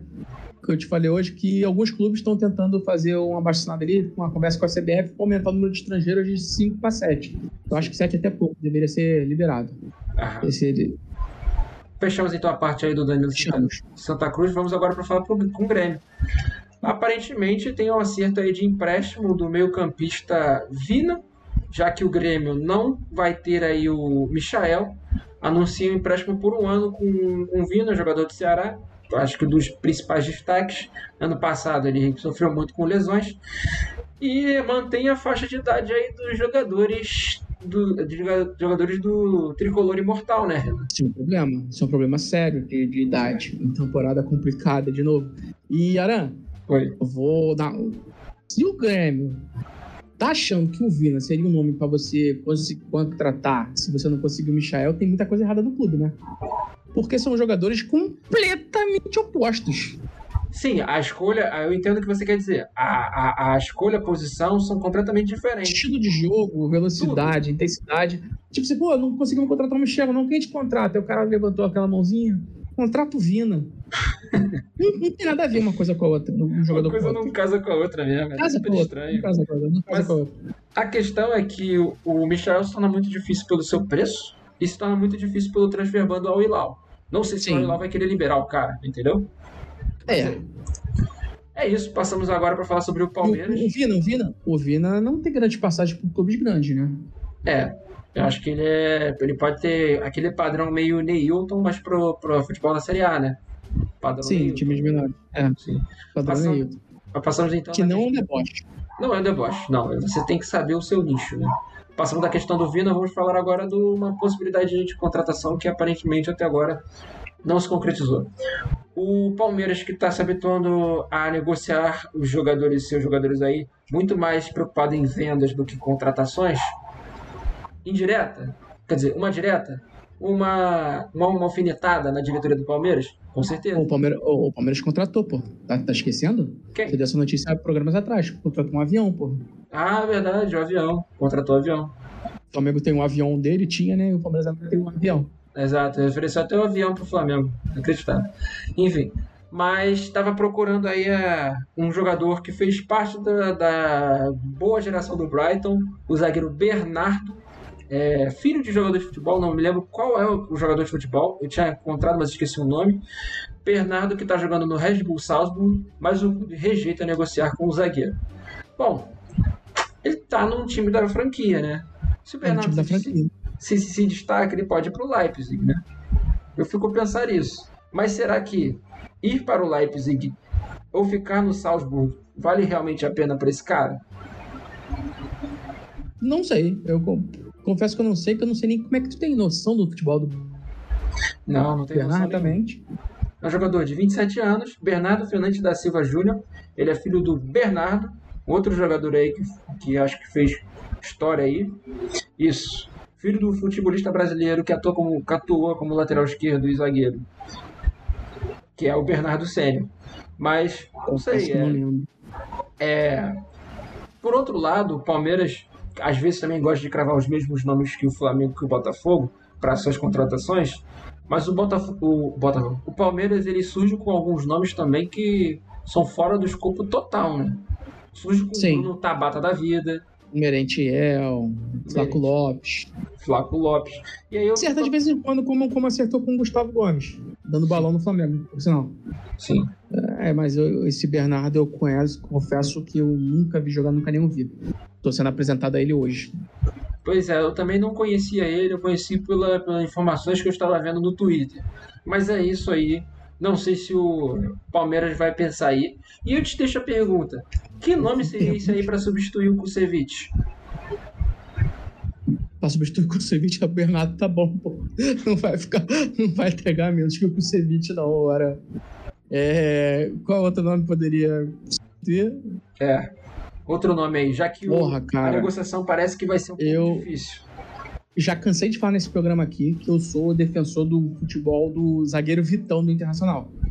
Eu acho que qualquer time no Brasil que tenha dinheiro deveria ir pesado tentar contratar ele. Ele não é do Inter, ele é, tá emprestado, situação de guerra, né? Se eu não me engano, posso estar enganado também, mas seria interessante. Inclusive, se eu fosse o senhor Marcos Braz, se eu fosse o presidente do Flamengo, Vitão estaria na minha lista de reforços. Começa a se coçar. do Bragantino. Começa a coçar. Parece um moleque de muito potencial. E falando nessa parada, não tá nem na pauta aí, mas eu também vi, não sei nem se Eu li uma especulação que o zagueiro. Qual foi o nome do zagueiro que o Corinthians deu lá pro Zenit na, na, na transação do Iralberto? Foi o Renan, não. Pô, esqueci, cara, o nome do zagueiro do Corinthians que foi na... Robert, Robert. Robert. Robert Renan. Robert Renan. Robert Renan. Eu ouvi a especulação que tinha um time que queria dar 40 milhões de euros pra ele. Porra, queria dar 40 milhões pra ele no próximo mercado de transferência. Pô, é, se isso acontecer, maluco, é pra prender o dirigente do Corinthians que fez a negociação que fez do Yuri Alberto. Mas é. depois fica aí pro futuro, fica pro futuro. É, inclusive, a gente vai fazer aqui, era, a gente não e esqueceu que a gente a vai fazer a tier list é, das contratações. E, e, e, a pergunta, mas aí tem que ser só as contratações europeias, né? Não, não, as brasileiras, desde ah, o sim. final do brasileiro. Só que a gente pode esperar mais um pouco porque ainda tá rolando, né? Sim. A pode pergunta... botar mais umas semanas aí pra frente. Pergunte. O Robert Hernando já entra no radar pra seleção brasileira? O cara que tá sendo especulado por 40 milhões não. de euros? Acho que não. Mas é de começar, a, começar a se pensar, porque. O Thiago Vitão, pra mim, tá na frente dele. João Vitor, que jogou no, no, no Corinthians também. Sim. É, mas sei lá, é, isso, essa questão também, voltando à questão do, desse Bernardo, pô, o futebol brasileiro tem que começar, a, a liga tem que começar a realmente a preparar melhor zagueiro, cara. A gente não prepara zagueiro bem, prepara muito mal. Gente prepara bem mal, cara. Tem alguns nomes assim que se sobressaem, jogadores que são muito bons, mas a gente impulsiona muito mal, cara. Porque se torna depois uma, uma busca para trazer nomes de relevância do lado de fora também. É verdade. Não sei, cara. Não sei se é. Eu não tô falando de você trazer só usar jogadores brasileiros. Não, muito pelo contrário. Mas. Sim. Não sei, pega jogadores da base. Sim, jogadores pô, da base o Brasil. O Brasil tem muito jogador, tem muito zagueiro bom no Brasil, de brasileiro, que eu tô falando. Mas os caras normalmente saem daqui bem cedo e se desenvolvem na Europa. Certo. É, é, e, não é só zagueiro, e não é só zagueiro, né? Tirando o goleiro, que talvez aqui deve sair bem pouco, comparado às outras posições, todo mundo sai cedo daqui para desenvolver na Europa. É, essa, te, essa temática de se desenvolver na Europa tem que, tem que acabar, a gente tem que melhorar isso, senão a gente vai ficar sempre nessa rebarba. Mas enfim. Essa aqui é uma notícia sobre o São Paulo, só fiz questão realmente de botar pro Renan reagir, é um react pro Renan, que é o atacante Erisson já teve estiramento da coxa e desfalco o São Paulo. Porra, tá zoando. Sério, já se machucou. Tá zoando. Não tô zoando, ele já se machucou. Porra, caralho, que fase do Erisson, hein? Que fase do São Paulo. Merda, Mas teve alguma previsão de tempo pra volta? Cara, não sei, mas é. É umas semanas aí, né? É, estiramento da coxa, é, não sei, é, tempo de recuperação. Depende do grau da lesão, né? Vai ficar, vai ficar umas semanas fora. Sim, vai ficar. Que situação de São Paulo. Inclusive, a gente vai falar do São Paulo já já de novo aí na questão dos gringos que tá na pauta, né? Ah, tá, aqui, olha. Tem graus aqui. O, a lesão de grau, grau 1 é de uma, duas semanas, grau 2 de 4 a 6 e de, de grau 3 de três a, de dois a três meses. É, caralho, cara, é. Vai ficar umas semanas fora. Vai ficar umas semanas fora, né? Passamos então a questão do Erison. Desejamos boa sorte a ele para se recuperar, né? E a notícia aí que foi trazida pelo Renan, pediu para que colocasse na pauta, que é o debate acerca do aumento dos números de estrangeiros no futebol brasileiro, Renan. Sim, eu sou de uma época, quando era mais jovem, que podiam, se eu não me engano, eram dois estrangeiros depois passou para três. recentemente começou a chegar muito dinheiro no Brasil, o Brasil virar, como sempre, é um mercado exportador, e entrou na conversa de chegar a cinco estrangeiros para ter no, no elenco. Só que agora volta à tona o debate de tentar aumentar o número para no mínimo sete estrangeiros. E o Renan só pode liberar. Pega quantos estrangeiros quiser. Vamos dominar o mercado. Vamos tentar melhorar nosso produto aqui. E, porra, é melhor pegar a mão de obra mais barata em outros lugares, né? E quem encabeça essa lista, Aran, aí vai a genialidade de São Paulo. São Paulo encabeça essa lista porque algum gerente do planejamento, que sabe que só pode ser estrangeiros, contratou oito. Tem oito no elenco. Eu, jogando futebol manager, faço isso. E eu não sou um profissional do futebol. Eu sou só um, um bobalhão que tá falando. Mas um é. gênio de São Paulo podendo cinco, contratou oito. É um planejamento. O que, que a gente tem para falar de um planejamento desse? É um planejamento merda, porra. É, é um planejamento bem merda. É, é um planejamento Porra, não, não faz sentido. É, se você tem cinco, você tem cinco. Pô, no máximo, ah, vou ter seis ali, porque ah, tem um cara de muito potencial, mas é muito jovem, vou desenvolvendo aos poucos. Mas não. São Paulo contratou oito e tá tendo que agora deixar a gente de fora porque não pode botar em campo. Exato. Gênios, gênios. Eu sou muito a favor disso, ou então de estrangeiro jogou duas temporadas aqui já não contar como estrangeiro. Porque, porra, cara, a gente não tem dinheiro pra Mas... disputar jogador com a Europa. Esse, esse Vamos disputar de... jogador de outras nacionalidades aqui na, na América do Sul. Mas... Quem sabe aí, a gente não abre, consegue, começa a contratar africanos, orientais. É. Vamos fazer isso, vamos deixar 10 estrangeiros, 15 estrangeiros. Ai, vai infectar o futebol brasileiro. Vai, pô, provavelmente vai melhorar nosso campeonato. A gente vai conseguir pegar alguns jogadores mais interessantes. E eu acho que não afeta tanto a formação de jogador, porque o bom vai continuar sendo formado. O ruim tá fudido. Exatamente. Na teoria. A questão, o Renan, que estava falando, dessa coisa de você nacionalizar os atletas, aí vai muito mais da, do, do governo das relações multilaterais com cada país e do processo realmente de naturalização desses atletas, né? A gente tem um processo de naturalização, aparentemente o processo de naturalização brasileiro é bem complexo. Para você ter uma noção, o Petkovic, ele é, uma, ele é um, um, joga, um ex-jogador de futebol que vive no Brasil, sérvio, que até hoje ele não é naturalizado brasileiro. Sim, mas eu tinha entrevista agora, era. Uhum a liga não pode fazer isso, a CBF não pode fazer isso, tipo, olha, isso você é tem não, é, não, não, não, não, não tô falando de nacionalizar, nacionalizar não, tirar, mas a CBF fala assim, ó, o estrangeiro que jogou aqui tal número de partidas, ele não conta mais como estrangeiro. A CBF não pode fazer isso? Ah, isso, aí sim, aí eu entendo. Tá, Entende, entendeu o que eu tô falando? Entendi. Chegou um número. Não tô falando naturalizar. Eu tô falando, ó, depois de um certo número, esse cara que já conta como, não conta mais como estrangeiro. Não sei se a CBF pode fazer, eu acho que pode. Mas não pode, fazer também. Né? Pode. Eu entendo, essa, essa regra pode ser interessante. Mas aí eles não entram como cidadãos naturalizados. Sim. Mas é, o processo realmente da naturalização no Brasil é um pouquinho complicado. Você, pô, o Petkovic tá acho que mais de 20 anos no Brasil, cara. É. Ainda não conseguiu. Não conseguiu. Eu acho que também não seja, talvez não seja uma necessidade. Acho que não, não é, agora, uma necessidade. É, é pra ele agora também não faz diferença, né? Não faz diferença. E toda vez ele ganha visto de trabalho, porque vai trabalhando em outras empresas, aí ele ganha visto de trabalho para empresas de comunicação, então não é. faz muita diferença. Mas é isso. Fechamos a questão da CBF aí decidindo isso e notícias internacionais. Tem uma notícia internacional que a gente acho que deixou de passar. Essa foi o que eu peguei pelo Fabrício Romano, que é o Zaniolo, que estava tendo fases bem ruins na Roma e agora está contratado aí pela, pelo Galatasaray. Só que é difícil da gente pensar aí com essa questão dos times turcos aí, se vão jogar ou se não vão jogar o campeonato turco, ou se vão jogar competições europeias. E aí o Zaniolo foi meio que para uma entendo, entendo o termo que eu quero dizer, que ele foi para uma geladeira porque ele não estava rendendo na Roma. Mas o Zaniolo é um moleque da Itália. Italiano ele surgiu com muito potencial de ser um grande craque na Itália, de italiano. Só que ele teve problema de lesões e não conseguiu voltar no mesmo nível. Ele, inclusive, foi. O Zaniolo, se eu não me engano, ele foi disputado pelo Milan e pelo Bournemouth. Inclusive, eu dei um monte de indireta disso aqui na, na, na, nos programas passados.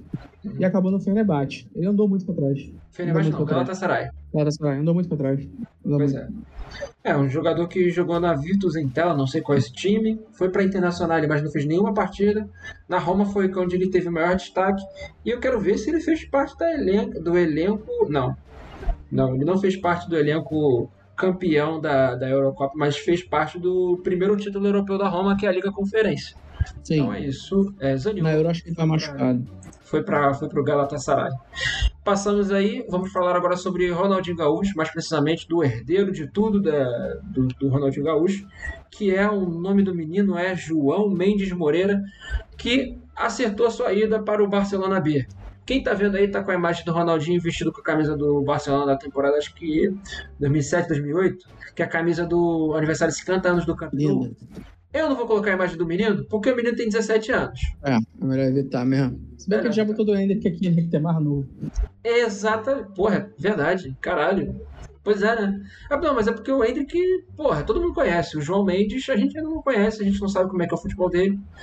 É, mas é mais um caso de peixe no futebol, né?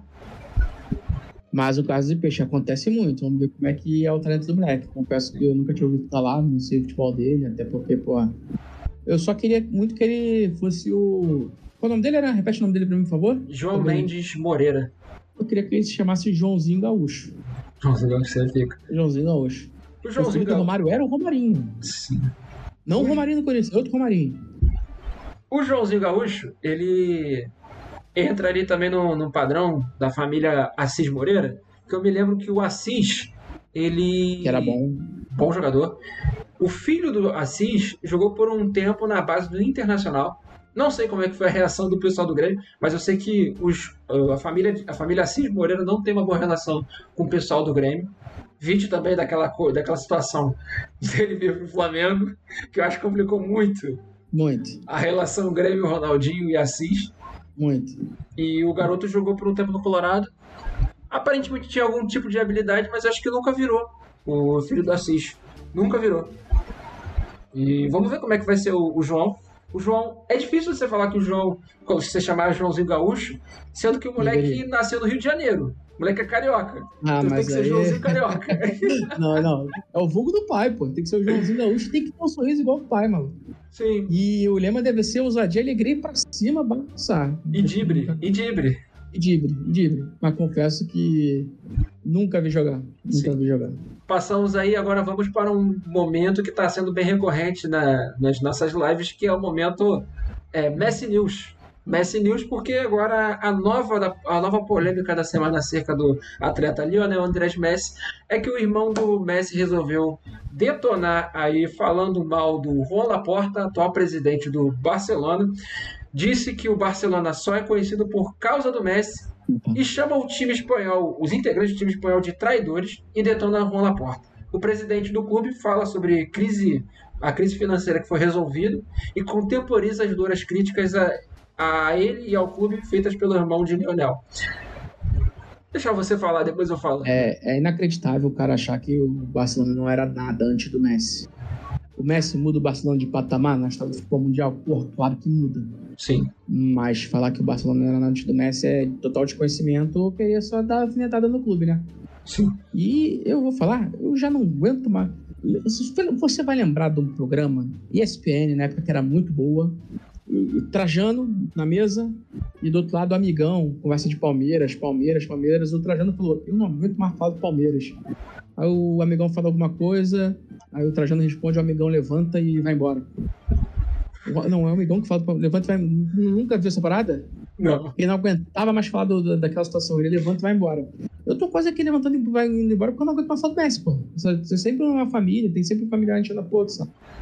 É, eu, vou, eu tenho que falar. O que é pior? Ah. Sabe o que é o pior? Sim. Daqui a exatamente quatro meses a gente vai estar falando de onde, por onde começa a estar indo. Sim. Eu acho que ele não fica no PSG. Vamos falar muito de Messi ainda. Vamos, o que eu ia falar exatamente é que o Barcelona. Barcelona, antes de ter os títulos, tinha uma história inacreditável, uma luta de resistência. É, é uma análise extremamente míope o que o irmão do Messi fala. Eu tenho que falar um, um, um ponto que é irmão de famoso é inacreditável, né, cara? Irmão de famoso, instituição irmão de famoso, tem alguns que puta que pariu, só passa, faz a gente passar raiva. Quase todos. Quase todos, porque eles, eles falam bosta. Eu fico lembrando de um comentário que o Léo outra vez fez de um jogador do Fluminense que estava se destacando e que o pai do jogador do desse dito jogador do Fluminense queria que o filho fosse titular do time, sendo que o moleque tinha 16 anos. Queria que fosse titular do Fluminense. Aí o Fluminense resolveu negociar ele pro Bragantino, o moleque não virou no Bragantino. E hoje ele tá sem clube e tava, e tava naquele pensamento. Imagina o, a cabeça do moleque. O moleque não, não querer vir jogar no, no Fluminense hoje. Pô, inacreditável isso. Tem muito para estragar a carreira. No Flamengo teve também o caso do. Ah, nem falando, deixa eu listar para evitar qualquer tipo de processo no futuro. Né? Mas sim, tem sim, muito, acontece tá, muito. Tá, tá, no, tá, futebol, não, tá, na, na, vida em geral acontece. E eu, eu te passei, eu te passei os dois vídeos aí, o primeiro do amigão. É melhor a gente não correr o risco de botar aqui pra gente não tomar aquela DO que a gente teve da da Série A. Eu acredito, eu acredito que não tomaríamos, até porque não estão em canais oficiais. Sim. E quando tem, normalmente é aquela parada que eu te falei, do direito autoral que lhe permite o uso. Sim. Só que é melhor a gente não correr o risco, né? Eu te passei os dois, cara. O, é a parada, é a parada surreal. Ah. A do Amigão, infelizmente, tá numa qualidade muito ruim. Mas eu vou procurar numa qualidade melhor. E a da Melila Comp tá bem curtinha. Da Melila Comp, eu vou tentar. É, é muito difícil tentar resumir toda essa treta em 59 segundos, mas eu vou tentar. Ah, sim, sim. Tentarei, tô, tô tentarei. Vendo aqui, tô vendo aqui. Tentarei. O risinho do Kleber Machado é qualquer coisa. O Kleber Machado falou, pô, é agora, vou fazer história. Mas é, Coitado mas é do Kleber Machado, a cara é. dele vai acreditar. É, mas... caralho, eu, eu, fico triste de ver esse vídeo da SPN, que eu sinto maior saudade do nível que na SPN naquela época. Porque hoje em dia lixeira. Hoje em dia tá bem. Virou várzea. Virou várzea. Mas acerca dessas, desses pontos aí, o Ron Laporta ele toma, toma uma postura também de cautela, de não pichar. Rolapó tá sendo até bem sagaz. Porque. Tá querendo a volta, né? É, ele podia, ele podia muito bem responder: quem é irmão do Messi? Porra, quem né? é o irmão do Messi? Foda-se, caguei. Mas ele quem quer... a gente conhece bem da família dele? O primo. É, Max, Max Biancucci. Max Biancucci, a gente conhece, né? O primo Sim. do Messi. Mas... Nunca falou nada do Messi. Pelo menos eu não, não que eu lembro. Mas o, o, ele toma uma postura de, de cautela realmente para quem sabe trazer de volta o Messi para ele se é aposentar ao, ao se aposentar no, no, no clube no clube colé. tem, tem, uma... tem, coisa a acrescentar nesse Barcelona. Mais detalhes acerca realmente do, do Barcelona em si é isso, cara. Eu acho que eu concordo com a alegação dele de falar que eles resolveram uma crise, uma crise financeira, estão se resolvendo, estão se virando conseguiram também, através das receitas e da boa fase que estão tendo no Campeonato Espanhol. Eu acho que, como a gente viu, a reestruturação do Real Madrid, com o Vinícius Júnior sendo o maior destaque, ganhando a La Liga, se não me engano, é a La Liga de 2020 ou de 2021? Acho que é de 2020, que é a primeira La Liga que o Real Madrid ganha, com o Vinícius Júnior sendo o principal. É... O Rolaporta agora conseguiu a reestruturação do Barcelona nesses novos tempos do futebol. Onde tem times que tem muitos empresários ali, tem empresários americanos, sauditas, árabes, é, gente com muito dinheiro, gregos agora, né? Porque tem o dono do Nottingham Forest, que é o dono do Olympiacos. Mas é isso, é o que o Barcelona tem que lembrar, cara, que o Barcelona só não vendeu a mãe para conseguir registrar jogadores na última janela, né? Sim. Até os últimos segundos. Agora eu vou te fazer a questão, Ara. Talvez vire até corte isso aqui. É, volta do Messi, talvez no meio do ano, se tem o Lewandowski. Se tiver, se tiver que escolher para ser o atacante titular do teu time, Messi ou Lewandowski? Messi. Hoje. Messi nenhum cenário Lewandowski. Eu acho que Messi e Lewandowski não jogariam juntos hoje, tá bem falando. Você acha acho que, que eles seria... não jogariam juntos? Não, acho que seria um ou outro. Não sei. É pode porque... ser que joguem juntos também, pode ser que joguem juntos também, mas no, no, cenário que tem que escolher entre um e outro. A gente esquece também que o Lewandowski é um atacante extremamente contributivo. Eu acho que ele poderia ceder um pouco para jogar junto com o Messi. E Lewandowski, lembrando que não está nem perto do nível que ele jogou no Bayern de Munique. É, porque o, o time, o time é pior, né? Ainda assim, o Barcelona é uhum. bem pior que o Bayern de Munique. Precisa da consolidação. E a consolidação é vencer a Liga, cara. La Liga é o grande título do Barcelona esse ano. Na verdade, Vai vencer, né? Já tá com a mão na taça, né? Já tá com a mão na taça. Eu diria até que. Eu acho que o, a, a platinação desse ano já ganhou a Supercopa da Espanha ganhar a Copa do Rei, ganhar todos os títulos que tem, porque, fra porque fracassou. Fracassou na Liga dos Campeões. Para mim, tem que pensar, entrar de cabeça na Liga, na Liga Europa, pensar de cabeça na Copa do Rei, é, ganhar a Liga, que eu acho que é imprescindível para realmente estruturar. Liga, a La Liga tá bem próxima de conseguir. Porra, é, vou fechar contigo. Em nenhum cenário Messi Lewandowski eu escolho Lewandowski. É, é isso. Mas é isso. Fechamos a questão do Barcelona e vamos falar agora de jogo. Teve dois jogos só. Eu coloquei errado no roteiro, Renan, perdão pelo vacilo. Mas é. Leeds e Manchester United e a volta e reestruturação de Jadon Sancho. Eu falei que ele vai poder dar uma canseira no goleiro Pope na final da Copa da Liga Inglesa e o Renan não acreditou. Depois ele mandou mensagem para mim. Eu estava errado, né, Aran? Pois As é. pessoas erram. E o bom de quando você erra todo é mundo você erra, todo mundo vai errar. Reconhecer o erro. O, eu vi os pedaços de jogos que eu estava na casa da minha mãe. É, acontece, só vi alguns pedacinhos, alguns highlights. E do que eu vi, o Sancho entrou muito bem na partida. Lembrou bastante o Sancho da época do Borussia, aquele moleque envolvente, arisco, driblador. Fez o golzinho dele, conseguiu mais umas jogadas. Aí vou voltar lá no primeiro tempo. O Garnacho pede um gol feito que não poderia perder. O Garnacho é um cara que eu vejo muito potencial. Eu vejo que ele com o Julian Vares são provavelmente dos argentinos mais talentosos, porque tudo junto com o Enzo também, a trinca. É muito talentoso. O United não conseguiu ganhar, mas, pô, vou te falar, Aran. A temporada do United tá sendo esperado. Ele não vai disputar o título, ele não vai disputar o título inglês. Não dá nem pra esperar isso, porque o Arsenal tá muito na frente. O, o Arsenal tá muito então, na frente. E, é. e o Arsenal já venceu os embates em cima Sim. do Manchester United está muito Esse... na frente em pontuação e nível de futebol apresentado. O City também está muito na frente em nível de futebol apresentado, o ponto está um pouco abaixo. Mas, pô, a temporada do United é isso aí: é tu fazer o melhor possível, classificar para Champions e fazer outro mercado bom. Sim. Fazer outro mercado bom, não, fazer um mercado bom. Uhum. Acertar, pô, tipo, acertar um nome como acerta o Casimiro. É difícil pra caralho, é, mas o United tem muito dinheiro. Vai ter que, vai ter que acertar alguém, tem que ver o que eles vão fazer, né? Principalmente na zaga. É, principalmente. E no ataque, né? No ataque que a gente falei mais cedo no programa, para quem tá vendo só o corte aqui agora, não vai saber, mas o United já tá entre. tá fazendo ali o balanço entre o Harry Kane, inglês que joga no Tottenham, acostumado com fracassos, e o Osimhen, que tá na Napoli, que tá jogando muita bola, que é um jogador. Qual é a nacionalidade do Osimhen? Nigeriano, né? Isso, nigeriano. 23 anos, um moleque de muito potencial, tem feito muito gol na Itália. Ele com o Cravasqueira estão carregando o Napoli para um título italiano que não vem há muito tempo. Herdeiro e... aí, provavelmente, do, do Eto'o e do Drogba, do futebol africano. Verdade, verdade. Não é que é novo ainda, tem muito potencial. Uhum. E o Cravasqueira provavelmente também vai para o Napoli, seria muito bom ir para o United. E é isso, o United tem que acertar esse mercado e voltar a ser o que era antes. É que muita gente não, aqui não pegou essa época, o United há 20 anos atrás era um dos grandes times do futebol mundial, pô. Era uma potência do futebol mundial. É gigantesco, eu ficava com raiva, porque. O senhor Alex eu Ferguson. Sempre, eu sempre tive mais simpatia pelo, pelo Arsenal, mas a Sério? fase horrível. A fase horrível. Pô, cara, eu gostava. Eu gosto eu muito do Henrique, cara. Sou fã do Henrique, cara. Sou muito fã do Henrique. Cara, eu tava Sabe vendo... qual é o bom? Isso aí, de ser inglês, a gente pode ser fã de qualquer time mesmo sendo rival. Eu gosto do, eu gosto do United e eu gosto do Liverpool, por exemplo. Sim.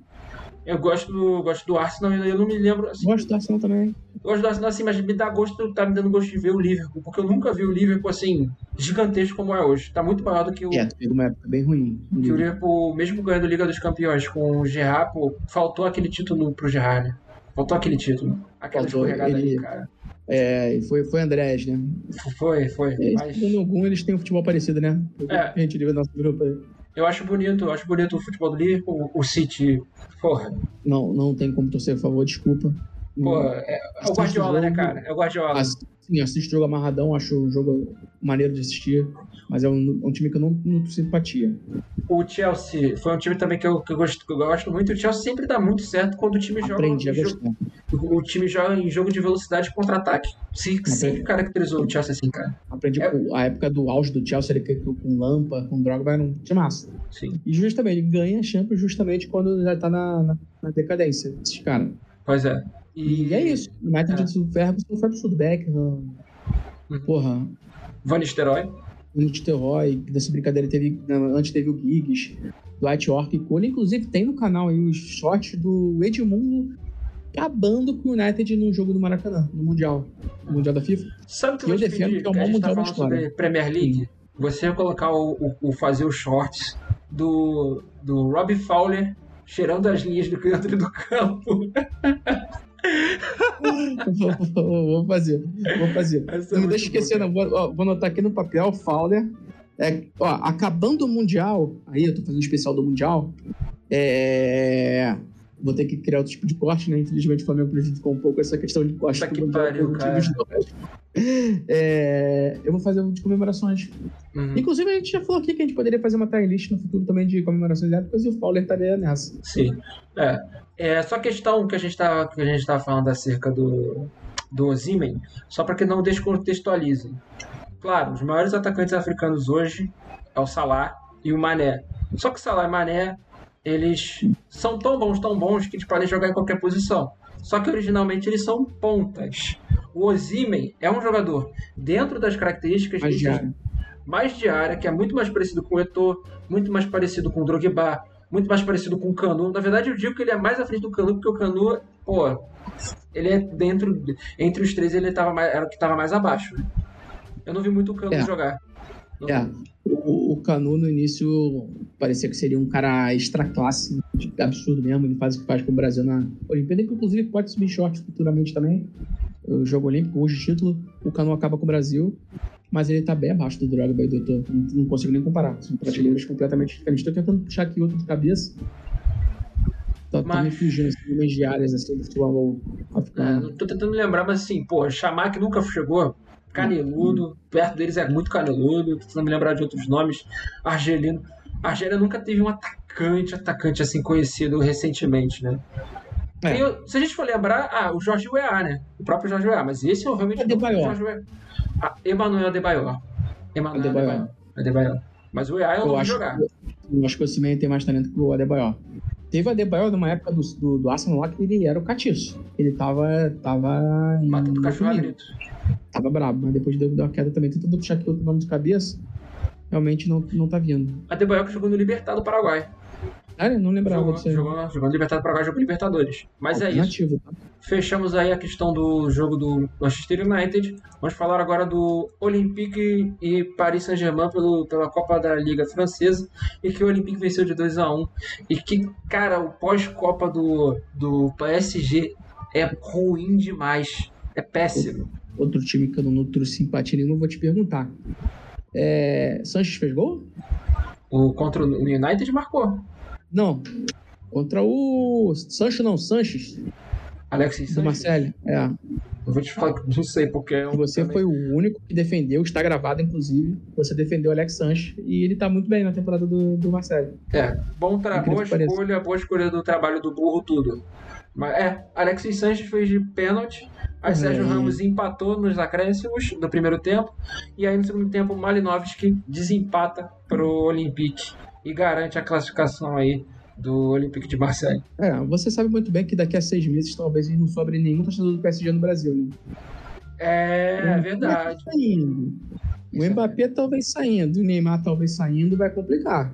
Vai. Eu não sei se o PSG vai ter que será pegar o Vinícius Júnior aí para conseguir manter alguns torcedores. Eu acho que com as mudanças aí recentes do futebol, da Copa de Mundo de Clubes da FIFA, acho que o Vinícius fica no Real Madrid. Tomara. Tomara. Tomara. E ele, inclusive, hoje, Vinícius Júnior, postou no Twitter porque um jogador de basquete negro sofreu racismo na Espanha também. O Vinícius jogador brasileiro. Se solidarizou. Protesto. A Espanha tá liberado pro racismo em futebol, basquete, tá liberado, tá liberado. Todas as áreas, né? Tá liberado. Eu fico, pensando, eu fico pensando, vocês são racistas, mas vocês esquecem. Cara, eu fico pensando, vocês esquecem do, Adram, do Adama Traoré, vocês esquecem do Ansu Fati. Sim. É uma hipocrisia do caralho, né? Eu também no Twitter que, que a Liga tinha conseguido identificar alguns torcedores do, do Majorca aí, do, do lance do racismo. Mas voltando nesse Júnior, eu torço muito pra ele, não é pro PSG, porque é, é proporcional. A simpatia que eu noto pelo Vinícius e a antipatia que eu noto pelo PSG é completamente proporcional. Eu amo um e eu odeio o outro. Eu amo o Vinícius e eu odeio o PSG. Eu torço muito pro Vinícius Júnior pela. Sim. Volta pro, volta pro Vasco. Não, aí não. Não, não, não, não. Tá maluco? Volta pro Flamengo. Que merda é essa? Porra. Porra. Tá que pariu. Meu Deus do céu, eu que acho, merda. Eu acho que ele encerra a carreira no Flamengo. Porra, Tomara, tomara, que assim seja. Mas a gente fecha agora, vai para o nosso momento CopaCast de times e vamos falar aí. Eu vou fazer até a abertura estilo é, falha de cobertura. E depois de muita preocupação, muita preparação, todo mundo esperando, torcedor gritando, desafiando o Real Madrid, todo mundo ali, num momento ali focado, o Flamengo resolve perder de 3 a 2 pro Al Hilal. É muita tristeza, torcedor rubro-negro. Lamenta e comemora. Esqueci o nome é, dele, Pedro Certezas. Pode esperar a sua hora. Eu gosto muito do Pedro Certezas, mas eu acho extremamente. Chato, ele é chato pra caralho. Ele, não, ele é chato, mas eu acho, sei lá. É um do Botafogo querer sacanear o Flamengo no Mundial. Eu acho pesado, cara. Acho que não dá, porra. Olha teu time, cara. Você teve que vender pra não fechar as portas. É, eu já falei isso, já entrei em discussão com o torcedor vascaíno falando que, tipo, cara, a SAF ela é uma, de, uma definição, às vezes também pode ser entendida como fracasso. O time fracassou e teve que se vender. Pô, pô. pô todas as SAF do Brasil foram baseadas em Mas enfim, Flamengo. Flamengo. É, Tem alguns tópicos para falar sobre o Flamengo aqui. Que eu vou... Gosto muito, com certeza, acho muito engraçado. É chato, né? É muito maneiro. Sim. Uh, os tópicos aqui a respeito. Vamos falar começando primeiro, que eu vou fazer a pergunta para o Renato. É, foi o vexame para o Flamengo? Então, eu vejo muita gente falando que é o maior vexame da história do Flamengo. Quem falou isso, eu descanso a história do Flamengo. Porra, é... Porra não, não tem como. Não tem como o Flamengo. O maior vexame do Flamengo, uma... acho que é perder pro Palestino, cara. Eu não sei como é o vexame do Flamengo. Pra mim, é dolorido pra caralho a questão do Santo André no Maracanã, o Flamengo podendo empatar o jogo para ser campeão, o Flamengo perde, obrigado a Bel Braga. Por ter o lance da América do México, que é histórico, é do Cabanho. Tem do Palestino. Pô, tem muita vergonha do Flamengo. Para mim, inclusive, o Flamengo perder pro Juventude ano passado no Brasil empatar é, é mais vergonhoso do que o Al Vamos lá, agora. O que a gente sempre fala aqui do ah, o estrangeiro subestima muita gente, faz pouco, não conhece a liga, não vê nada daqui. A gente não fala isso aqui com frequência? Sim a gente, a gente subestima o árabe, a gente subestima o futebol asiático e a gente subestima o futebol africano. O futebol a mesma coisa futebol da América Central. A gente, a gente faz com o lá. Das últimas 10 mundiais, cinco vezes o sul-americano caiu na semifinal. É mais fácil o sul-americano cair na semifinal do que ser campeão. É, o oprimido então, quer virar isso, opressor, né, cara? É, o oprimido quer virar opressor. Não, não, é isso aí. Vamos lá. O Marega, o Vieto e o Cuejar, falando só desses três, tá? Pode falar do Aldassari e Michel. Eles seriam titulares na maioria dos times brasileiros. O Al Hilal hoje, se ele joga brasileiro, ele vai disputar G5, G6. Ou, ou até mais acima. O Al Hilal gasta muito dinheiro. O Al Hilal é um clube rico. Sim. Então, e tem gente... destaque do time do, dentro do país. Aldalsari é destaque, Cana é destaque, é Alfarage é destaque. E a gente já salientou que o Aldassari não sai porque tem cara, outras questões envolvidas que não são futebol e não são só financeiro. A gente Sim. faz muito pouco do Al-Hilal. A gente despreza muito achando que eles são futebol sem amador. Cara, ninguém ganha um, um, título continental sendo amador. Você tem que, no mínimo, respeitar esse clube. Não, a gente não tá batendo contra o Volta Redonda, não é campeonato estadual. Não tá jogando contra o, o Duque de Caxias. A, Matonense. E mesmo que você esteja jogando com, com o Ibis ou que você esteja jogando com o Botafogo da Paraíba, você tem que respeitar, cara. Não existe essa Sim. merda. O Al Hilal não é um time bobo. Então, eu não boto como vexame. Eu poderia. Ainda mais tem outro quesito, né? Início de temporada. O Flamengo tá em pré-temporada e a pré-temporada do Flamengo, os caras estão se arrastando ainda, por motivos lógicos. Sim. Se fosse no final do ano passado, com o time na ponta dos cascos, na teoria também, final de temporada, talvez eu votasse como investimento. Hoje eu não consigo, não. É feio? Ficou feio, pô. A gente quer estar pelo menos na final. Mas toda a situação do jogo, inclusive o que aconteceu no jogo que a gente vai falar em tópicos futuros, não consigo botar como vexame. Eu tô aqui pegando aqui a, as informações sobre os últimos pra, pelas últimas Copas de Mundo de clubes da FIFA. E a gente tem que falar a respeito sobre o Al-Hilal, que o Al-Hilal tá fazendo no, desde 2019, quando o Flamengo voltou a frequentar o Mundial, é a segunda participação também da Al-Hilal. A gente não pode desconsiderar. É, como o Flamengo, a gente não pode desconsiderar uma equipe que tem, que tem é, costume de fazer parte dessa competição. A gente está sendo extremamente arrogante. E é como eu falei: é o oprimido que quer ser opressor. Futebol brasileiro abre teu olho. Abre teu olho. Questão. Pode zoar merece, o Flamengo, zoa, zoa mais que tá tem pouco. Tem que zoar. Tem que zoar. Tem que zoar. Mas abre o teu olho, porque se aconteceu com o Flamengo, vai acontecer com o Palmeiras, como aconteceu com o Palmeiras, como aconteceu com o Internacional, como aconteceu com o Clube Atlético Mineiro, como pode acontecer, quem sabe, futuramente para Botafogo, para outra, outras equipes aí que Pode, qualquer uma da América do Sul. Pois é, pode acontecer comum a qualquer e... time da América do Sul. E se eu não me engano, vai ter, conseguiram fazer mais, vai ter mais um desse mundial antes de mudar a fórmula. Provavelmente não. vai ter um Brasil. Eu tenho certeza que não vai ter mais um depois desse. Ah, eu é? acho que vai ter um desse ainda esse ano, se eu não me engano, desse ah, é? formato. Sério, porque posso, posso estar completamente equivocado, tá? É Mas eu acho que vai ter. Nas informações já colocam que já vai ser já o de 2025. já, já vai mudar. Já vai é. mudar, já vai virar a chave. Aí, amigo. Aí quem ganhou, ganhou. Aí realmente. Não, é. Esse daí é quem ganhou, ganhou e é, é jogo estilo Copa do Mundo. É gente dando sangue, é time que. É time que tem jogadores com um nível mais abaixo, mas jogando muito mais organizados. Entendeu? Jogando. Porque a organização vai render muito mais. E outra coisa, a Copa do Mundo de Clubes da FIFA, nesse formato, que vão ter quatro equipes de cada continente e mais o, o anfitrião do país, ou seja, o campeão nacional do país, que é o anfitrião, vai ser um nível muito mais forte do que da Copa do Mundo. Pode ter certeza. Pode é, ter certeza. O nível vai ser maior, Renan. Vai ser maior. Tomara. E eu não sou um dos caras que ficaram putos falando que esse é o formato mundial merda. Eu acho que vai ser maneiro pra caralho. Vai ser maneiro, vai ser bacana. Pô. É, vai, mas, pô, já é difícil pra cacete hoje mesmo. O Mundial, cara, o Mundial, é, o formato que tem hoje do Mundial parece uma, uma competição de pré-temporada. É feio, é esquisito. É. No final das contas, era chegar lá no Mundial e passar vergonha, o importante vai ser o ciclo. Vai virar isso, vai ser o ciclo. É o Leonardo Lima comemora. É, o pior. Pra chegar lá no Mundial, o ciclo vai ter que ser muito bom, mano.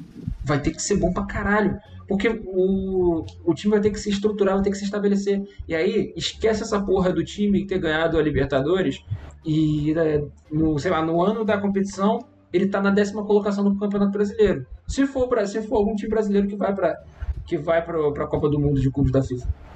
Não sei, Exatamente. pode ser o fim da hegemonia dos times brasileiros. A gente tem que pensar tendência, nisso também. A tendência é ir só time do Brasil daqui, né? Se for só os campos de Libertadores. e a gente tá sabe, é, é porque a gente, nada É, a gente sabe que o único time que pode fazer frente a gente é o River Plate, né? E olhe lá. E olhe lá. Tem que ver como é que vai ser agora. É. Foi eliminado pelo Racing, que era pelo Racing, não pelo Red, que era, que era bem pior. Mas vai ser interessante, estou curioso para ver esse tipo de mundial. Sim, com certeza. Botafogo X e o nosso Mengão em. Ah, obrigado por ter seguido o Botafogo X, não sei quem é, mas enfim. É, o nosso Mengão. Não deu, né? Mengão, deu, né? Não deu. Mas é vexame.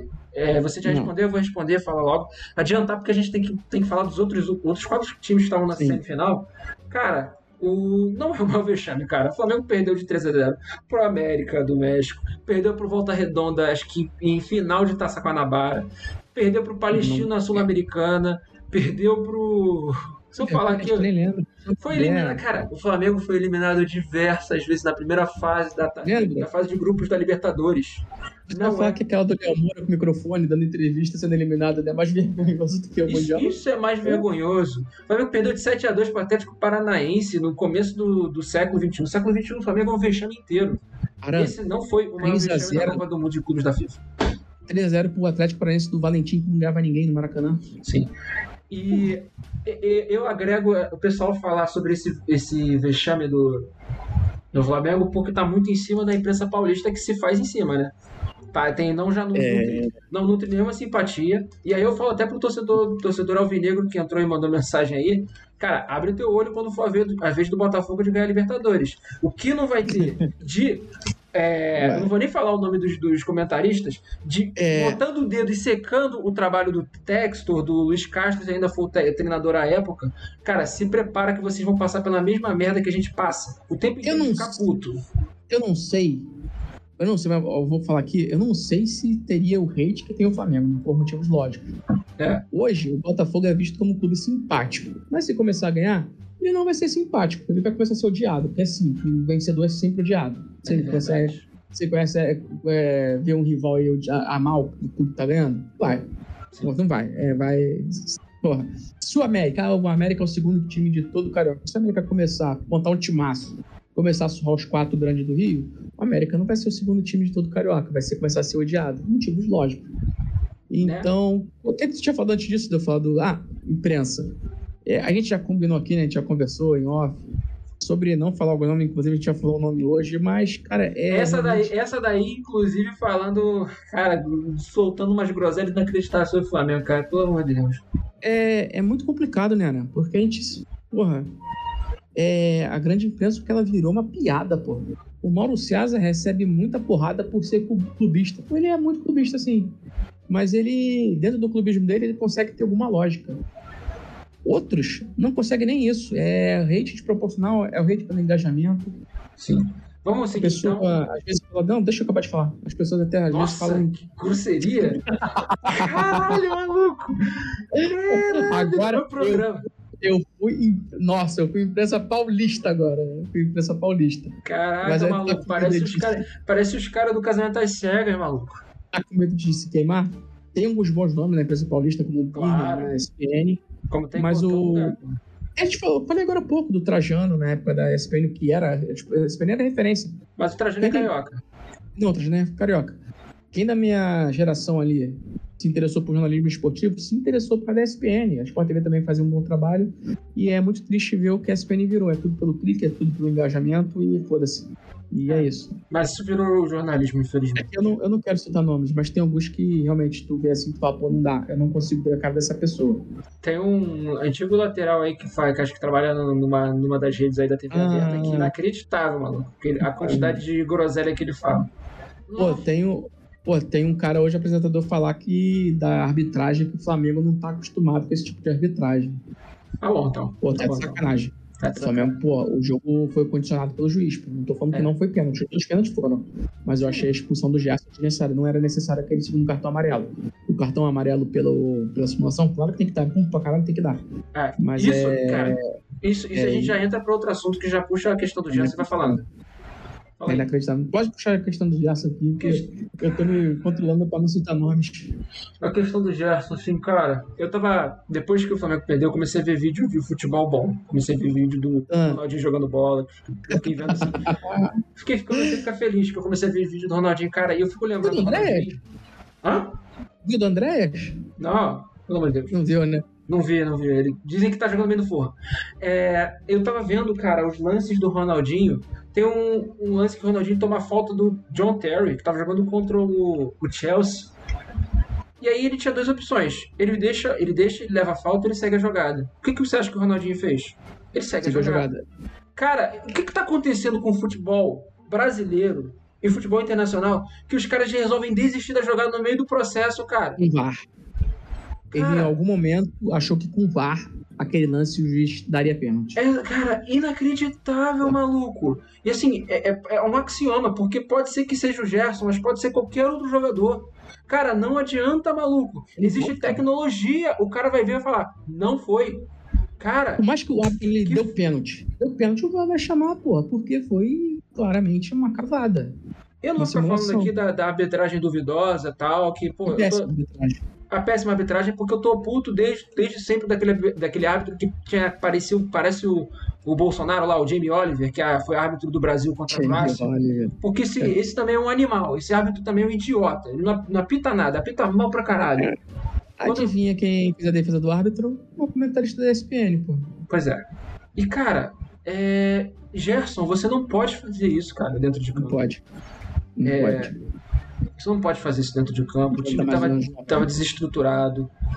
Cara, você mudou, você mudou, você veio, você veio melhorado aí para dentro do Flamengo, você veio com, com um nível, um gabarito muito maior que essa situação tem que ser inaceitável, cara. Assim, não pode, tem que ser é... cobrado, tá? Tem que ser cobrado isso. Mesmo o árbitro foi, foi acima do tom, pô, foi radical o árbitro, tá bom, mas tem que ser cobrado. Porque Sim. a gente fala como a expulsão do jogo. Flamengo Atlético Paranaense, Flamengo ganha Libertadores. Uhum. Era outro jogo antes do, do zagueiro do Atlético ser expulso de bobeira.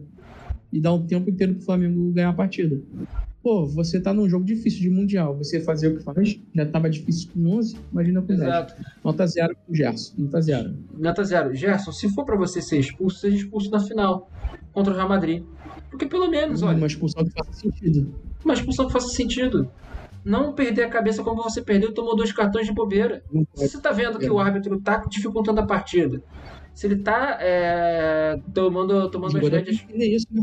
tá tomando as rédeas de um caminho, caminho do jogo que não tá ficando legal a partida, a partida tá ficando mais, é, mastigada, tá ficando ruim de jogar, para, para e bota a bola no chão, entendeu? Estrutura o jogo.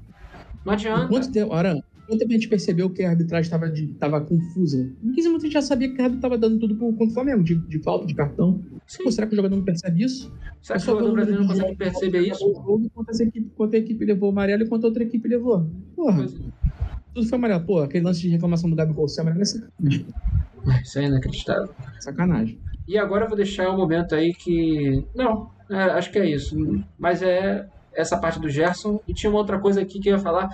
É sobre a sequência de jogos. Tá até na tela aí a sequência de jogos que o Flamengo tem. Hum. Pra gente não falar que o Flamengo vai começar a enfrentar uma rabuda, ele tem uma sequência de respiro antes da rabuda, que é jogo contra o Volta Redonda pelo Carioca, Lembrando que não dá para desconsiderar o Carioca com um atacante Lelê, que tá, aparentemente está gostando de fazer gol com, contra os quatro grandes do, do Rio, né? Que gostou de fazer gol contra o Fluminense.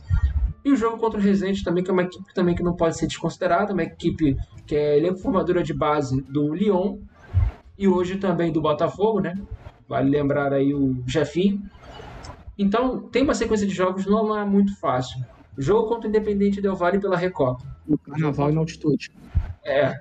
Jogo contra o Botafogo no, do Carioca no Engenhão, acredito que seja. Eu não sei se Fala as datas, era só para as pessoas terem noção de ah. quanto é a diferença de um jogo pro outro. É, é, é curto período. Vamos começar aqui do Volta Redonda. Quarta-feira, às 9h10, na semana que vem, contra Volta Redonda, vésperas aí do Carnaval. No sábado, no sábado de Carnaval, Resende Flamengo também. É, aí, final do respiro do Flamengo, teoricamente, respiro. Jogo contra o Independente Del Valle na terça-feira, no dia 21 de fevereiro, às 9h30. Jogo contra o Botafogo, é, dia 25, a confirmar o local. Aparentemente não tem nenhum, nenhum horário, nenhum local. Quer dizer, não, o local não tem, não tem informação, mas a confirmar o horário. Aí tem a Recopa também, no dia 28, às 9h30, já no Maracanã, contra o Independente Del Valle. Depois, já em março, jogo contra o Vasco, no dia 5, a confirmar também o horário. E o jogo, que bizarro que é o, o Campeonato Carioca, ele não, não estabelece a porra do horário antes do, do, do campeonato iniciar. Puta merda. É... E o Fla-Flu, que fecha no dia 8 de março, também a confirmar o horário. Porque, se não me engano, nessa última rodada do Carioca tem, tipo, três ou quatro grandes jogando no mesmo horário, no mesmo dia. É, qual foi o último dia? E qual foi o último dia do Fluminense? Qual dia? Dia 8 de março. 8 de março. Eu não sei se o Vitor Pereira é técnico do Flamengo no dia 9. Eu não sei se o Vitor. Papo sério, né? Papo sério, do que a gente conhece do Flamengo. Puta merda, cara. É uma tabela complicada. Ele, ele, aceitou os termos, né? Ele aceitou os Sim. termos. Sabe como é que funciona o Flamengo. Sabe como é que funciona. Vamos lá. E, e técnico não tem nenhum comprometimento com, às vezes, com bom senso. Sim. Ele quer trabalho. O... Independente Del Vale fez uma partida, se não me engano, na temporada. Tá voltando na pré-temporada. Altitude Carnaval, uma Flamengo tem obrigação, Independente Del Vale perdeu um monte de jogadores importantes do elenco. Isso é obrigação. É... Independente Del Vale é obrigação. Vamos trabalhar com a situação que o Flamengo perde pro Del. Inclusive Seria o Botafogo X.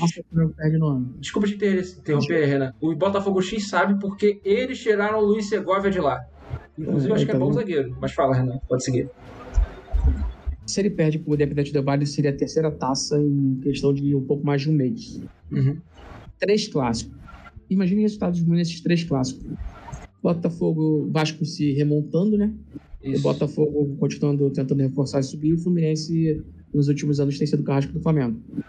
Uma sequência ruim de resultados aqui, a pressão que ele vai ter da torcida do Flamengo é absurda. E a pressão, eu nunca vi isso na minha vida. Agora, eu acompanho futebol ah, eu tenho 37. Eu acompanho futebol desde 1994. Não sabe quando começou. Eu acompanho também forte. Vamos lá. Nos anos. Ah, outro vexame. O trio de ataque, Romário, Edmundo é, e Sávio. Outro vexame Sim. do Flamengo. Vexame. Outro vexame. Aí eu acompanho futebol desde essa época. Mas foi bem de acompanhar, de ver jogo direto, de ver programas. Vamos botar ali. Finalzinho dos anos 90 conta 25 anos que eu acompanho o Flamengo. Eu nunca vi a imprensa paulista tão sedenta de acompanhar o Flamengo como ela está hoje. O motivo a gente sabe, né? É a questão do Vitor Pereira, de como que ele saiu do Corinthians, que foi uma saída muito feia, mas como diria Julia B naquela música, vai ter que superar a, a, a, sabe com essa música? Vai ter que superar. A imprensa paulista Julia não superou. B, que, que mostrou lá, fez um vídeo de um ano lá do namorado dela que foi para a Ucrânia Voluntário para guerra. Voluntários para guerra. O povo vai gostar de guerra o americano, né? Até onde que se meter. E o Twitter em peso falando que, que negócio feio ficar gravando você chorando, que negócio ah, brega. É chato também. É, cara, ela conseguiu o que ela queria. Todo mundo ficou falando sobre o assunto. Publicidade negativa também é publicidade. E pra, pra ela pode ter achado que também não foi publicidade negativa. Pode ser, inclusive, inclusive esse corte agora vai ficar muito confuso porque eu vou ter que retalhar esse corte para subir ele. Paramos, acabamos na Júlia B, cara. Na Júlia B. Dito isso, boa cantora, excelente cantora. Vamos continuar. Há controvérsias, há controvérsias de acordo com o Renan. Passamos. Mas é, aí na sequência, é, a sequência, olha a pressão que ele vai receber da mídia paulista. Sendo muito contra ele, lógico. Claro. Fora do flamenguista, que já perdeu o Mundial, que era o sonho do clube, já perdeu a Supercopa pro Palmeiras, que é o principal rival. O Mundial a gente já sabia que seria muito difícil o Flamengo ganhar, mas a Supercopa você tinha mais esperança, né? Que é o time que tá ali junto contigo no, no Brasil, como, mandando no futebol brasileiro nos últimos anos. Aí você perde, tem esse clássico carioca, acabou esse clássico carioca. Resultados ruins, vamos botar que o Flamengo perde uma, duas partidas. Cara, a pressão vai ser absurda.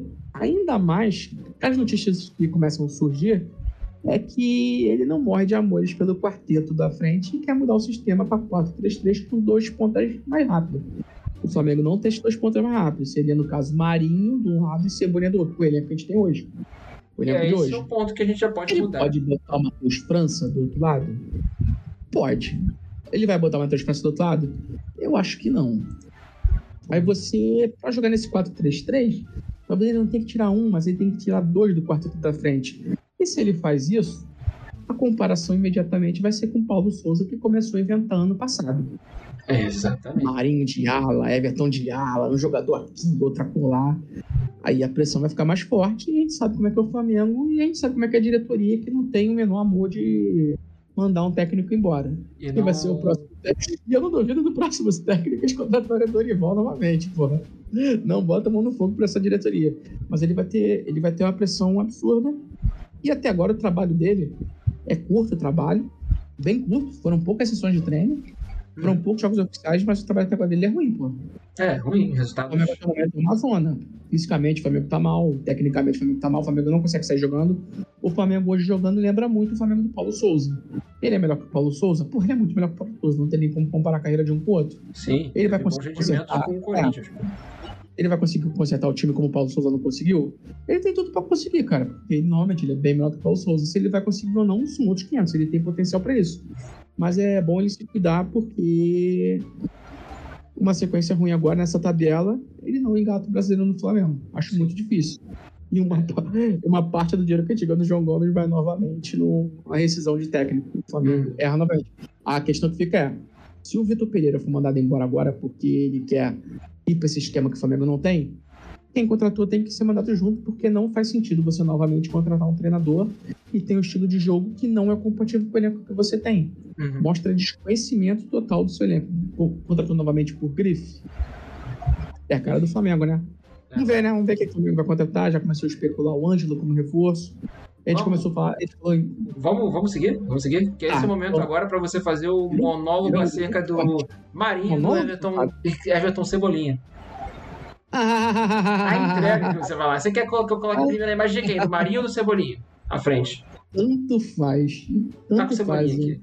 Eu quero que você me faça, faça a pergunta novamente, né?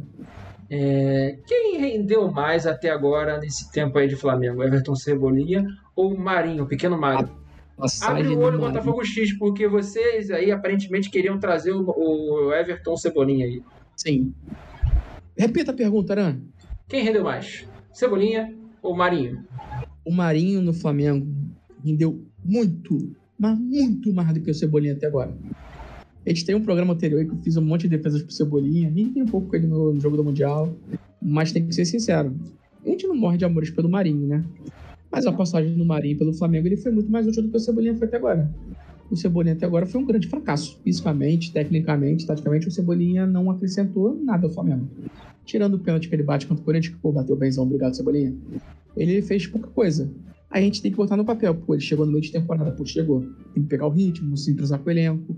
Ah, ele jogou muito no time reserva, pô, ele jogou muito no time reserva. Mas mesmo assim, ele não mostrou muita coisa, cara. Ele não mostrou nem de perto o Cebolinha que ele foi no Grêmio. Um cara que era isto, que era driblador, que chegava na área, se dedicava ali, se entregava em campo. O Cebolinha não mostrou isso no Flamengo. E o Marinho, sim, cara o Marinho, apesar de todos os problemas dele, pelo menos ele deixa a alma dele em campo. Ele irrita a gente quando ele pega a bola, toma um contato e dá a cambalhota? Ou ele irrita. Mas dentro do, de, de, entrega mesmo de campo, de não só de entrega em campo, como também assistências e gols, o Marinho até agora, por incrível que pareça, quem tá me vendo aí agora, tô, tô falando do fundo do coração até agora. O Cebolinha é muito mais jogador que o Marinho, não tem nem como comparar. Mas a passagem do Marinho até o momento é muito melhor do que a do Cebolinha. E o Marinho, o Flamengo, a gente já sabe que o Flamengo vai passar seguinte. Na primeira oferta que tiver. O Cebolinha tem essa especulação do Botafogo. Eu venderia.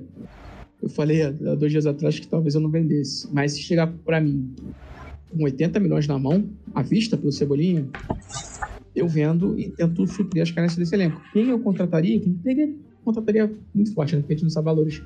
Mas eu, dirigente do Flamengo, com 80 milhões mais o Flamengo tem em mãos, eu iria atrás do Vitão, que tá no Inter. Eu iria atrás do Arthur, que eu acho que é o substituto natural do Everton Ribeiro, eu acho muito bom jogador. É o ponta. Pode ser o Claudinho. Vamos ver qual é a situação do Claudinho lá na, na Rússia, acho muito difícil ver. E quem mais, Aran? Ele tentaria, se eu tivesse um scout forte, tentaria procurar na Argentina, no Uruguai, para a América do Sul, jogadores que seriam que poderiam vir para cá mais barato e agregar. E é óbvio iria atrás de um substituto para o João Gomes, que tem as características parecidas que é caçar jogador no campo inteiro. A gente sabe que no final das contas o Flamengo de volante vai atrás do Wendel, do Wallace ou do Thiago Mendes. Desses não foge, o Flamengo adora esses três caras, só com esses três caras. Eu li recentemente. Então. Sim, é, por quê? E foi mal no Mundial. Eu li recentemente que o Flamengo pediu uma indicação para o Mancuso e ele indicou um jogador argentino para o Polâncio. E parece que esse jogador é, é interessante. Júnior Infantino. Gino Infantino que joga no Rosário Central. É, era isso aí, ó, grande momento que o Renan tinha pedido para colocar no roteiro, que era o um comentário acerca do Cebolinha e do Marinho. Não fuja do pau. Eu respondi aqui, agora eu quero que você responda. A passagem do Marinho e do Cebolinha. Quem entregou mais até agora no Flamengo? É o Marinho Não é que entra nas características. É o Marinho entra nas características do para o torcedor rubro-negro pelo aspecto do seu cara que é entrega. Tudo que os torcedores do Flamengo mais pedem, independente do que seja a técnica, sendo que o padrão que o Flamengo tem nos seus times é sempre pensar em jogadores extremamente técnicos. Sempre foi isso. Desde a época, sei lá, que o Flamengo, no início do século XXI, porra, tinha Walter Minhoca, Rodrigo Arroz e etc. e companhia, até desde nomes mais recentes como Gabriel, Márcio Araújo, Lucas Mugni, de sempre pensar em jogadores que a técnica pudesse prevalecer. Fazendo até uma diferença, uma, uma dicotomia que, que fosse ao lado, por exemplo, das maiores torcidas do Brasil. Né? O, Cori o Corinthians era mais a raça e o Flamengo era mais a técnica replicando a época de ouro do Flamengo, que era o elenco dos anos 80, com Zico, Adilho, Tito, Uri Geller, Raul, é, Rondinelli, Leandro, deixa eu ver se eu me lembro de mais algum nome aqui, Nunes, Andrade. Então, resumindo, cara, dentro dessas características, o Marinho realmente tem que sair do Flamengo. É, mas ele foi um cara que entregou muito mais dentro de campo de vontade, de realmente querer se entregar ao time, de mostrar que quer vestir a camisa. Só que, infelizmente, ele está sendo aquela pessoa na situação de, com muita boa intenção. Que o inferno está cheio. É, ele não é o jogador que se espera do Flamengo atual, pelo nível dentro, de investimento. Dentro do Flamengo, eu vou colocar aqui um contraponto que eu estou um pouco diferente das opiniões do Renan e de todo mundo do, do, do NCG de que eu acho que precisa se dar tempo ao Everton Cebolinha. Eu acho que é tempo do uhum. Cebolinha ser titular no Flamengo. Acho que é para agora. É, a venda dele para o Botafogo, não pensando na, na questão, não sendo clubista, eu acho que se enquadra na mesma uma situação parecida como foi a do Pedro, do assédio que teve não só do Palmeiras, mas da imprensa em cima da situação de como o Pedro estava. Agora está acontecendo no quintal de casa, com o Botafogo atrás.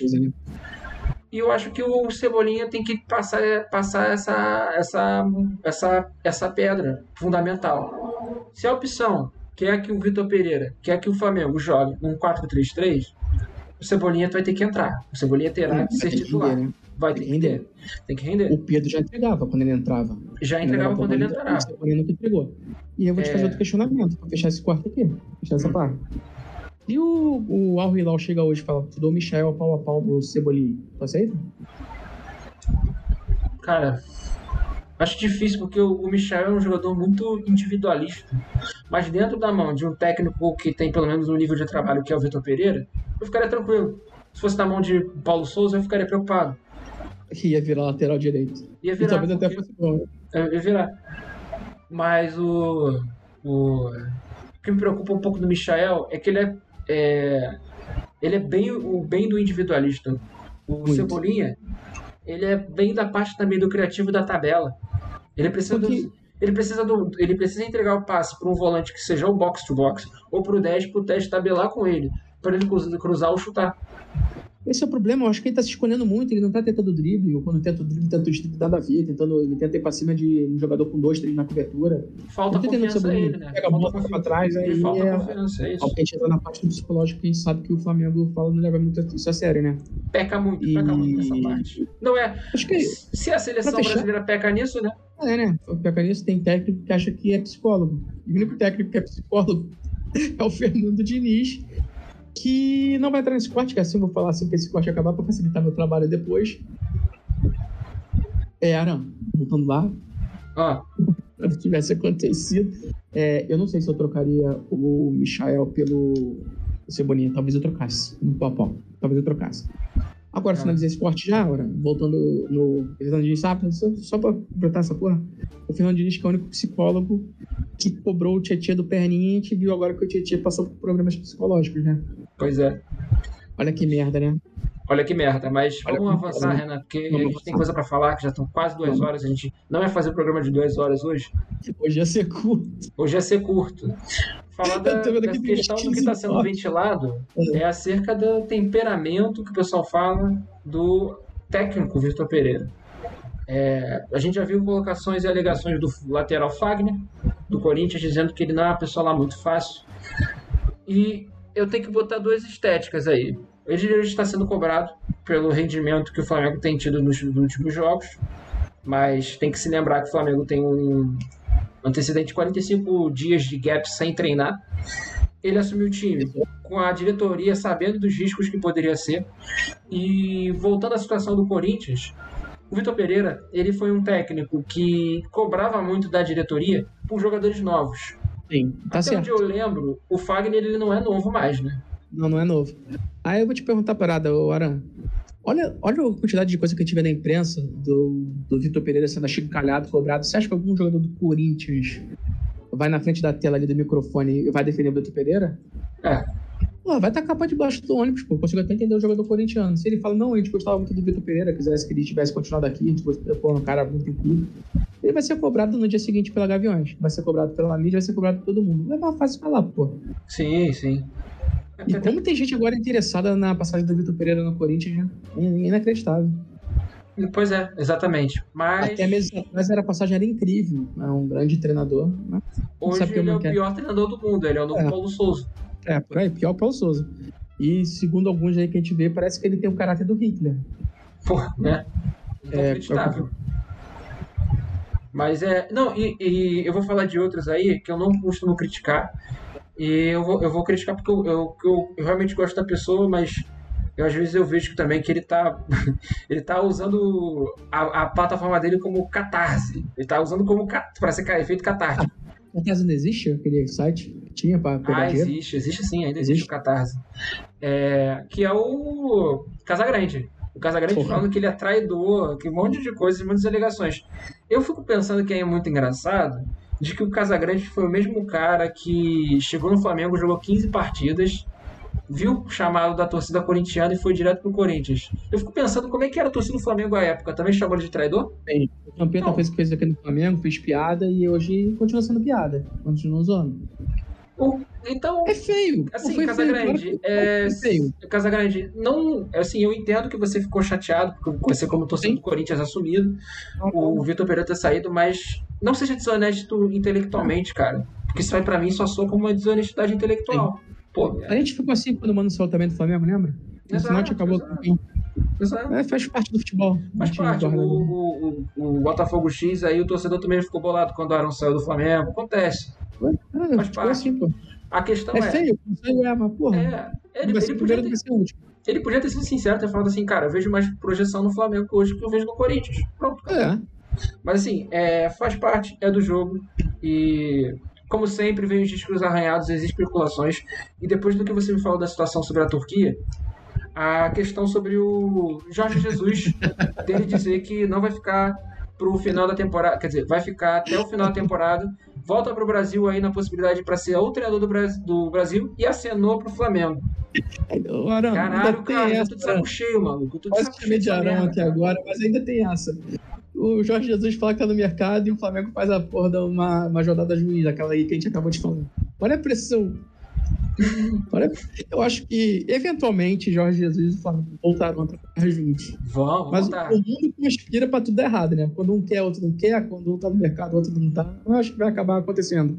E acho também, se acontecer, vai ser bom para todo mundo, porque ou você volta a taça, ou você perde e exorciza esse demônio. Porque aparentemente nem o Flamengo ganhando a Libertadores o brasileiro sem o brasileiro a Copa, não, a Copa do Brasil sem ele, o Brasil também ganhou. O demônio não foi exorcizado. Pois é, é, a gente achou que poderia ter passado, mas é, como sempre a gente vê pressão da imprensa falando que ai, Libertadores não é nada, a Copa do Brasil não é nada. A gente é obrigado a escutar de Pô, só gente que faz de, de, de e, é, inglês eu sou obrigado a, a, escutar de gente que é do NCG, que se chama Leonardo Lima, falando que Libertadores não é importante. Não, importante é a Championship lá da Inglaterra, segunda divisão. Cara, o, o, Botafogo X, eu vou fazer uma pergunta para você que tá, tá vendo a gente falar, tá vendo a gente falar, se você puder, puder responder.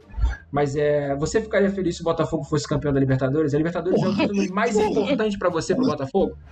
Porra, porra porque a gente, a gente tem que lidar com um cara que é torcedor tricolor, falando que não, a Libertadores se tornou chata porque o Flamengo só ganha. Foda-se, se o Fluminense empilhasse cinco vezes a Libertadores, e ele não ia achar chato. Cara, e eu, e eu, que eu tava reiterando, ganhar título continental é difícil, cara. Se você for então, o Auckland City, o Seattle Sounders ganhando a Liga dos Campeões da CONCACAF, é difícil. É tão difícil que o time dele tem 100 anos e nunca ganhou, porra. Pois é, cara. E era o Jorge Jesus, sabe aquela brincadeira? Eu não quero, não. Mas se ele quiser, eu quero. Uhum. É, mas o Botafogo X, pô, responde aí, cara, se você puder, mano. Porque pra gente ter esse levantamento, mas, cara, é inacreditável isso. É, é inacreditável. É por isso que eu, que eu tenho muito respeito a essas equipes africanas, essas equipes, quando teve a época das, das equipes chinesas ganhando a Liga dos Campeões da, da, da FC, pô, mas é isso. Jorge Jesus. E agora vamos falar da cobrar da maior responsabilidade possível, que é do senhor Marcos Braz, né, cara? Muito na carrete do Léo, cara. E a gente gosta do Léo, só que ele é chato, pô. Ele é chato pra caralho. Algum cara, ele é bem chato. O Marcos Braz, que é um sabão do cacete, né? Sabão. Sabão, né? Sabão, sabão. Eu sempre lembro da, do grito Marcos Braz, nós gostamos de você. A raça Flá vai te eleger. Falando em eleição, Marco Braz prometeu o mundo, quase que literalmente, durante o, a campanha dele para ser vereador do Rio de Janeiro. Falando ia trazer grandes reforços de ponta, de impacto mundial. Contratou não é um goleiro, o trabalho um goleiro que não veio. O trabalho e tá sabendo que o Rossi foi barrado, né? Tá sabendo que o Rossi foi barrado. O Rossi foi barrado. O Rossi foi barrado. O Rossi foi barrado depois de duas partidas na Arábia. Chegou acima do peso, tomou cinco gols e foi barrado. Está no banco com um garoto árabe que é da divisão de base do clube. Não vem, é que o Rossi Trouxe não Gerson, bom reforço, top, ainda mais nas circunstâncias que foi. Não vou, não vou falar que não foi um bom reforço graças ao Mundial.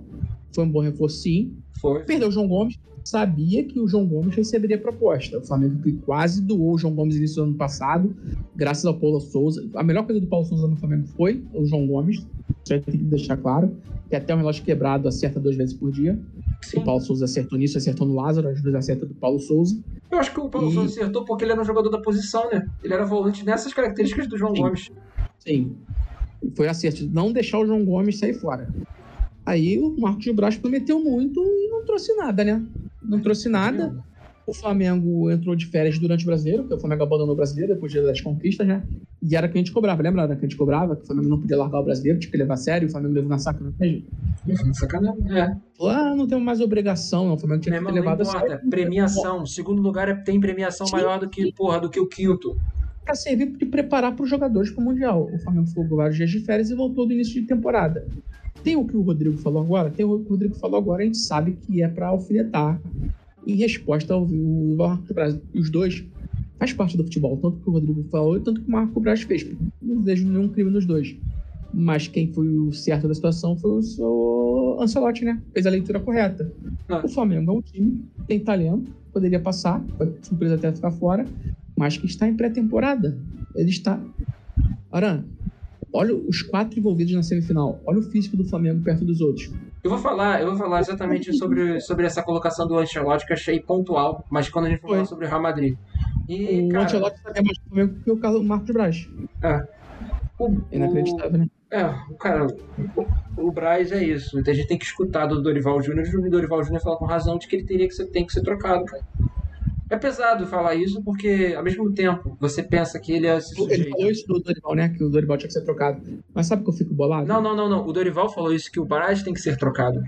Não, o Dorival falou que o Braz tem que ser trocado? Falou agora. Quando? Agora, tava, tinha, uma, tinha uma manchete no Globo Esporte. Hoje? Sobre. É. É porque o Braz falou a mesma coisa. Exato. Só achar essa troca de farpa. Porra, o Marcos de Braz foi entrevistar, não. A gente sabia que tinha que trocar o Dorival. Por quê? Fala por quê, porra. Exato, tinha que falar o porquê. Era por causa da, da suposta negociação do Dorival com a seleção? Dorival, você falou agora que o que ser trocado, é por quê? Só pra trocar farpa, pra apimentar? Pô, fala por quê, cara. Se resguarda muito.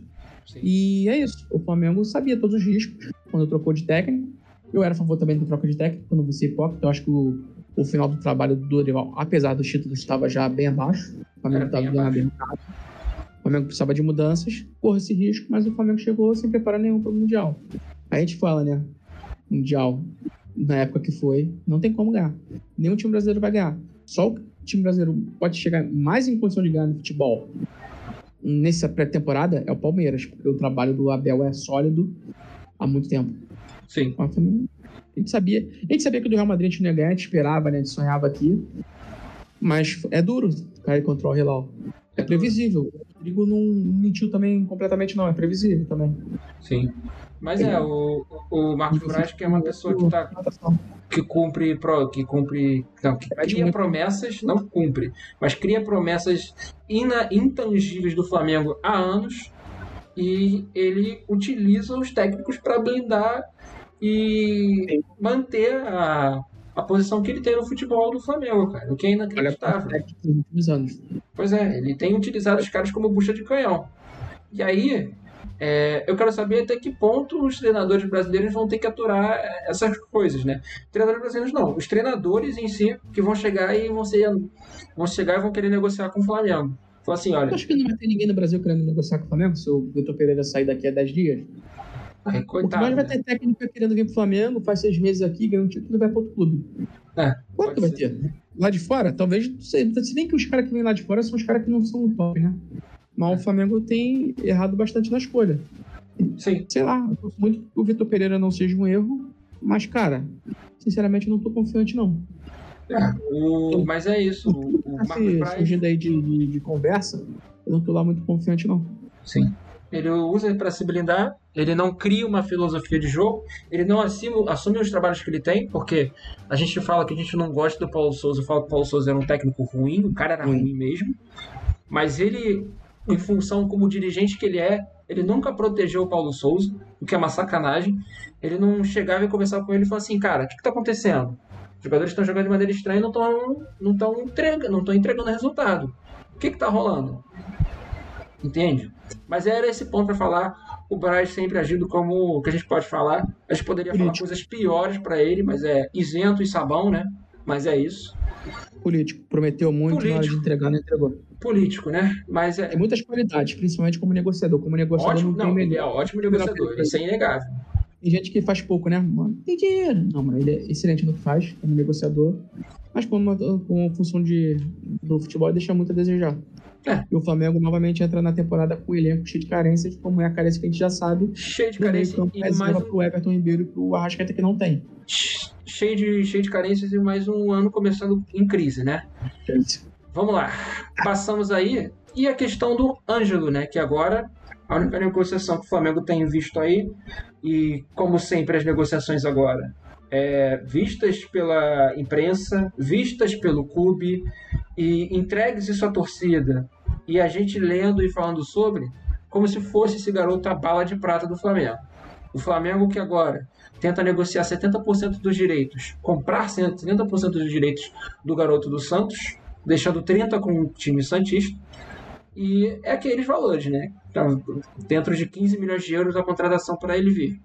A gente acabou de falar que o Braz é excelente negociador, mas essa proposta aí não tem como. O é. Ângelo é um jogador de potencial, mas o Flamengo precisa de, de realidade. O Flamengo precisa de algumas realidades, em, algumas, em alguns setores carentes. O Flamengo precisa de realidade. Precisa de um choque de realidade mesmo. Lateral direito, o Flamengo precisa de meia reserva, o Flamengo precisa de pontas. Eu não daria, hoje eu não daria todo esse dinheiro no Ângelo. Sim. 15 milhões, 20 milhões por 70% eu não daria. Não daria mesmo. Acho que hoje a única promessa do futebol brasileiro que eu daria esse dinheiro é o Vitor Roque. É. Porque esse eu tenho certeza que vai se pagar no futuro. Dito isso, siga lá pelo Taran. Tô ficando até rouco já. Sigamos, que a gente tem coisa ainda para falar. Depois de falar sobre o Ângelo, os jogadores agora do Flamengo, depois do, do choque, né? É, falaram que pensam e alegaram fazer um pacto para que nesse ano ganhe o Tetra do, da Libertadores. É, cara, não sei. Não é isso quando perde. Agora a gente tem um pacto, a gente tem um pacto. Todo time tem um pacto. É, Os 20 times da Série A tem um pacto. Sim. Mas para quatro não adianta, né? Quatro caem, né? apesar do pacto. Não dá certo.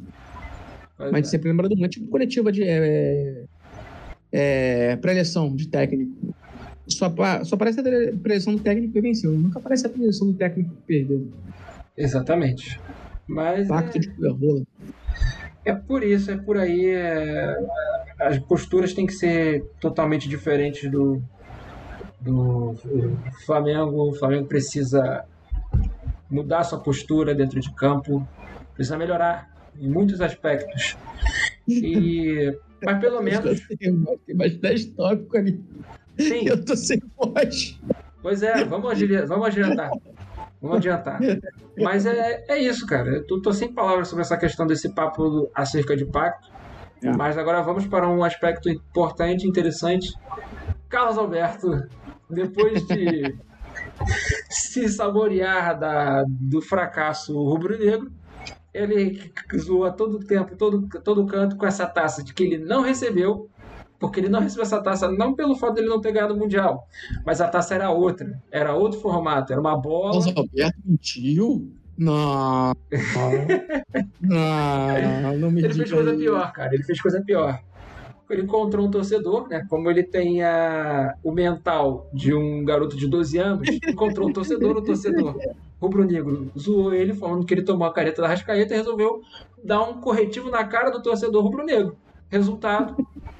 Demissão da Band. Demissão da Band. Carlos Alberto tá? está demitido da Band e segue sem clube. E a gente espera que ele ou vá pra Fazenda Sim. ou pro Big Brother. E se for pro Big Brother, muito.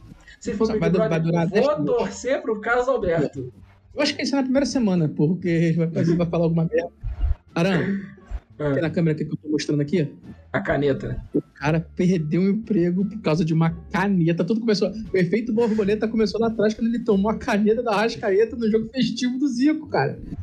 E virou demissão um mês depois, porque ele entrou na pilha. Eu quero muito a camisa da caneta do, do Arrascaeta no Carlos Alberto. É, é inacreditável o Carlos Alberto. Casal Alberto. Porra, Carlos Alberto. Pô, cara, Milano tu caiu... Curso, no...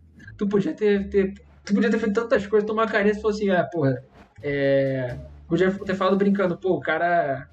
O cara viu que eu, que eu critico muito ele, aí ele me deu a caneta, faz parte, é do, é do esporte. Levando a brincadeira. E a gente sabe, né, Aran? Principalmente no Rio, quando você cai na pilha, você tá fudido, amigo. Acabou tá tua vida, fudido, pô. Acabou tua vida, já é. Vagabundo vai te perturbar. Eu dito isso. Carlos Alberto. Sim, cara, eu já falei, eu tava falando, comentando outra vez no, no, no grupo nosso em comum do Na Cara do Gol, cara. O Carlos Alberto, se a gente pegar o último pedaço do bolo que foi destinado a ele, cara, ele vai sequestrar a gente. Do jeito que o temperamento dele é, maluco. É, enfim, é, não vou falar é, coisa pior, mas. É, não, não vai virar o um corte isso aqui, não. Talvez isso aqui vire um short. Mas se fosse um corte, eu ia botar foto do Ronaldinho na capa, porque aqui o Carlos Alberto acha que é. O Carlos Alberto não foi esse craque todo, não, tá? É, não infelizmente foi não foi. O Carlos Alberto é um cara que, talvez com 26 anos, já era considerado um ex-atleta em atividade, um ex-jogador em atividade. Sim. Teve início muito promissor, eu vi um jogo dele no Maracanã, Fluminense Flamengo. O Flamengo fez isso depois, ele acabou com o jogo, muito bom. Ele é um moleque com muito potencial, foi lá no Porto, jogou Mundial, fez gol. Mas, porra, ele tá bem longe de achar de, de que é o que ele acha, né? Tá bem é, longe. Foi um jogador bem diferente. Hoje no Flamengo, ele seria banco de todo mundo da frente. Sim. O problema também é que ele deu muito. Deu um, pô, ele não conseguiu, cara. Ele tinha no meio do caminho dois destaques no Porto, né? Dois grandes destaques.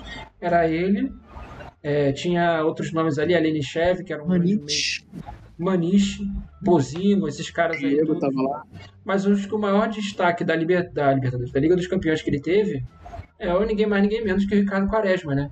E o Quaresma, que foi vendido como o, o Cristiano Ronaldo antes de existir, é. antes de Cristiano estourar. Cristiano. Foi, Só foi, que foi. o Quaresma também não virou, né, cara? Não virou, não virou Só nada. que o Quaresma teve passagem por clubes que foram. Foi daí de média de Barcelona, depois Sim foi pro, pro Chelsea. A Inter de Milão, ele jogou. Na Inter de Milão ele jogou mesmo de verdade. Pra fazer mas... highlight, a trivela dele era absurda. Na trivelinha. É, o rei da trivela. O... Deixa eu falar para o Carlos Alberto. Por outro, lado, o que eu falar por outro lado, o Carlos Alberto, só para fechar, ele só teve atenção do Porto do Werder Bremen na Europa. E, pô. Que são times bem abaixo. abaixo. Aí ele vem pro Corinthians, vem para um time gigante que é o Corinthians. Campeão. Vai, só na campeão volta pro Fluminense, por onde ele foi lançado, e, pô, fica nessa, tateando ali o futebol carioca. E aí é. Isso é infeliz da parte ali. Eu tô defendendo Sim. o Carlos Alberto. Por mais que ele seja esse zureta. Mas, Sim. enfim, é isso. Vou te fazer uma proposta. Para agora não, para o futuro. Deixa eu fazer um vídeo de pauta fria. Você sabe o que, que significa o efeito Mandela? Não. Efeito Mandela é as coisas que não aconteceram, que as pessoas acham que é real e levam como se fosse real. Tipo o Goku, no 11 de setembro lá, da TV Globinho que parou, Dragon Ball. Sim. Isso é efeito Mandela. As pessoas acham que é real, algo que não foi. E no efeito Mandela a gente vai botar o Carlos Alberto nessa citação do, do jogo que ele não tava. O jogo do Zidane.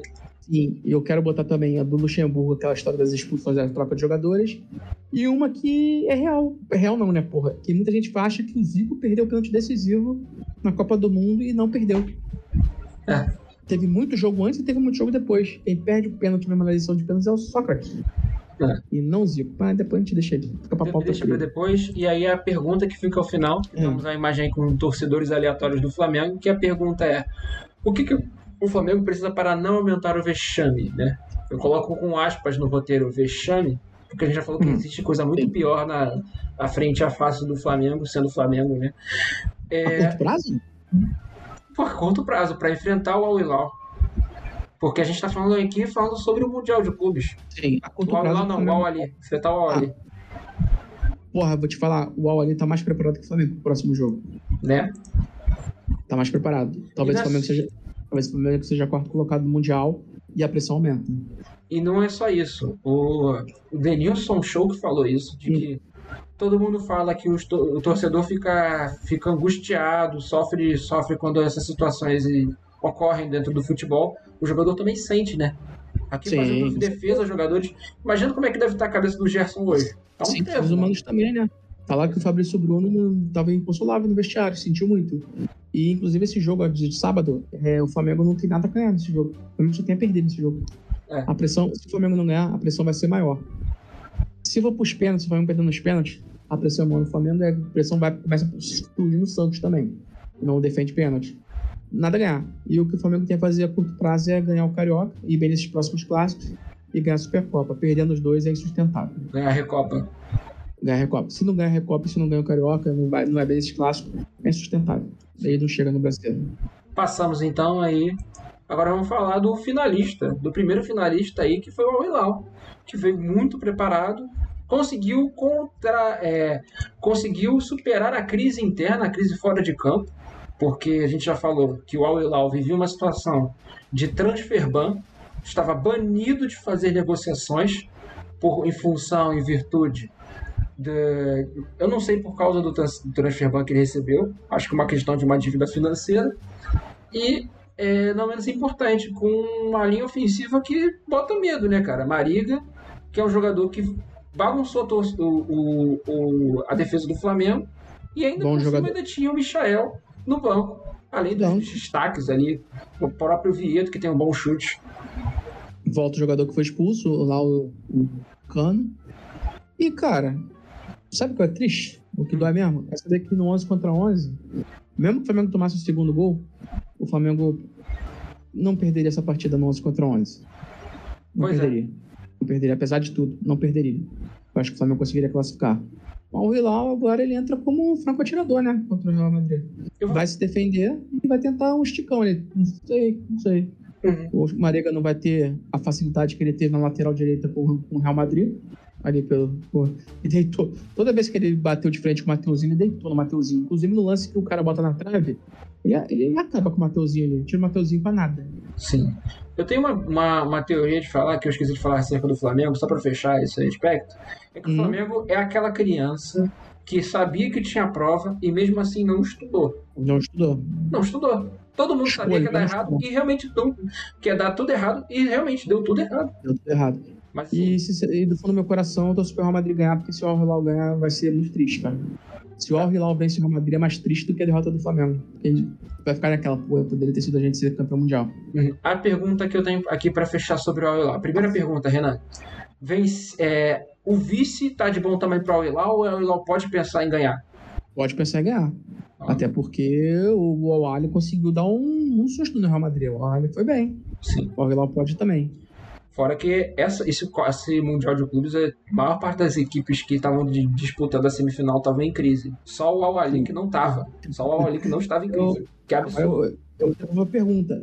Tem algum parecer sobre a situação de Benzema e de Courtois e de Militão? Estão vindo para Marrocos. Estão indo para Vão jogar? Não sei. Não sei Tomara que jogue. Tomara que jogue, que aumenta muito a chance do Real Madrid. Aumenta, aumentar a chance do Real Madrid já é Gradativamente, gradativamente. É igual. Próxima pergunta sobre o Ali. O que precisa para seguir competindo nas próximas edições do torneio? Porque é. zera, zera até para o Flamengo também. O Flamengo vai ter que vencer aí mais uma Libertadores. O Al Hilal precisa ganhar também mais uma Liga dos Campeões da FC para continuar é. se firmando aí na competição. É, para ser sincero, se, no, se já para o próximo já é com a próxima fórmula, eu não sei como é que vai ser a forma de classificação para lá.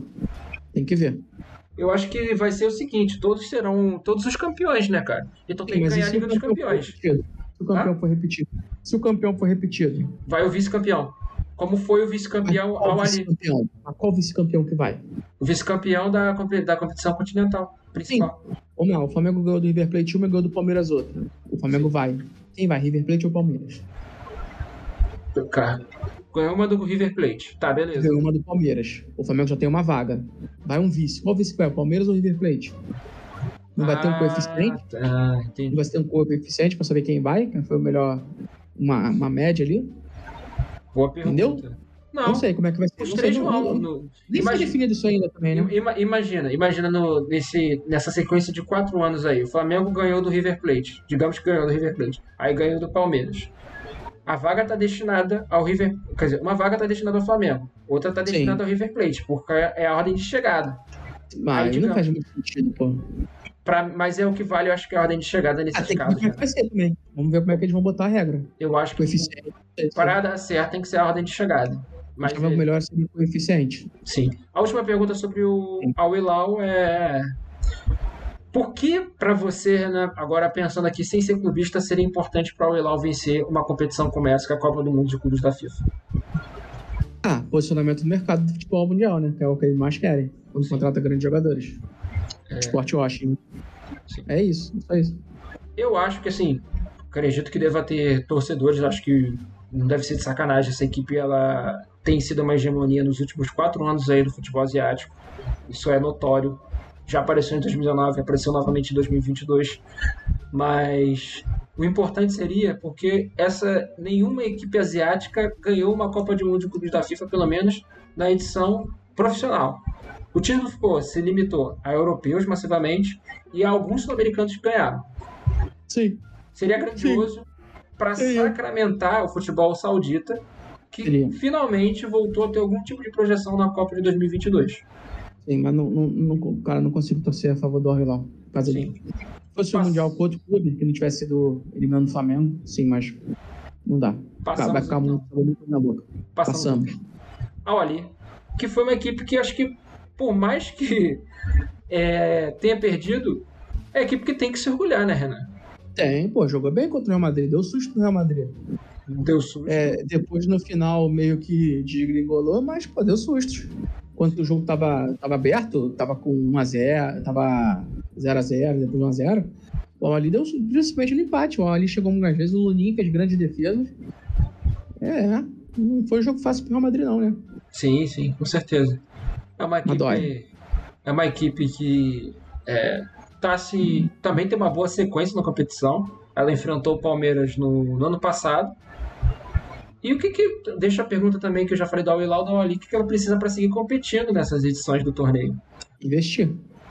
Uhum. Investigar. E novamente, não sabe como é que vai ser a forma todo mundo.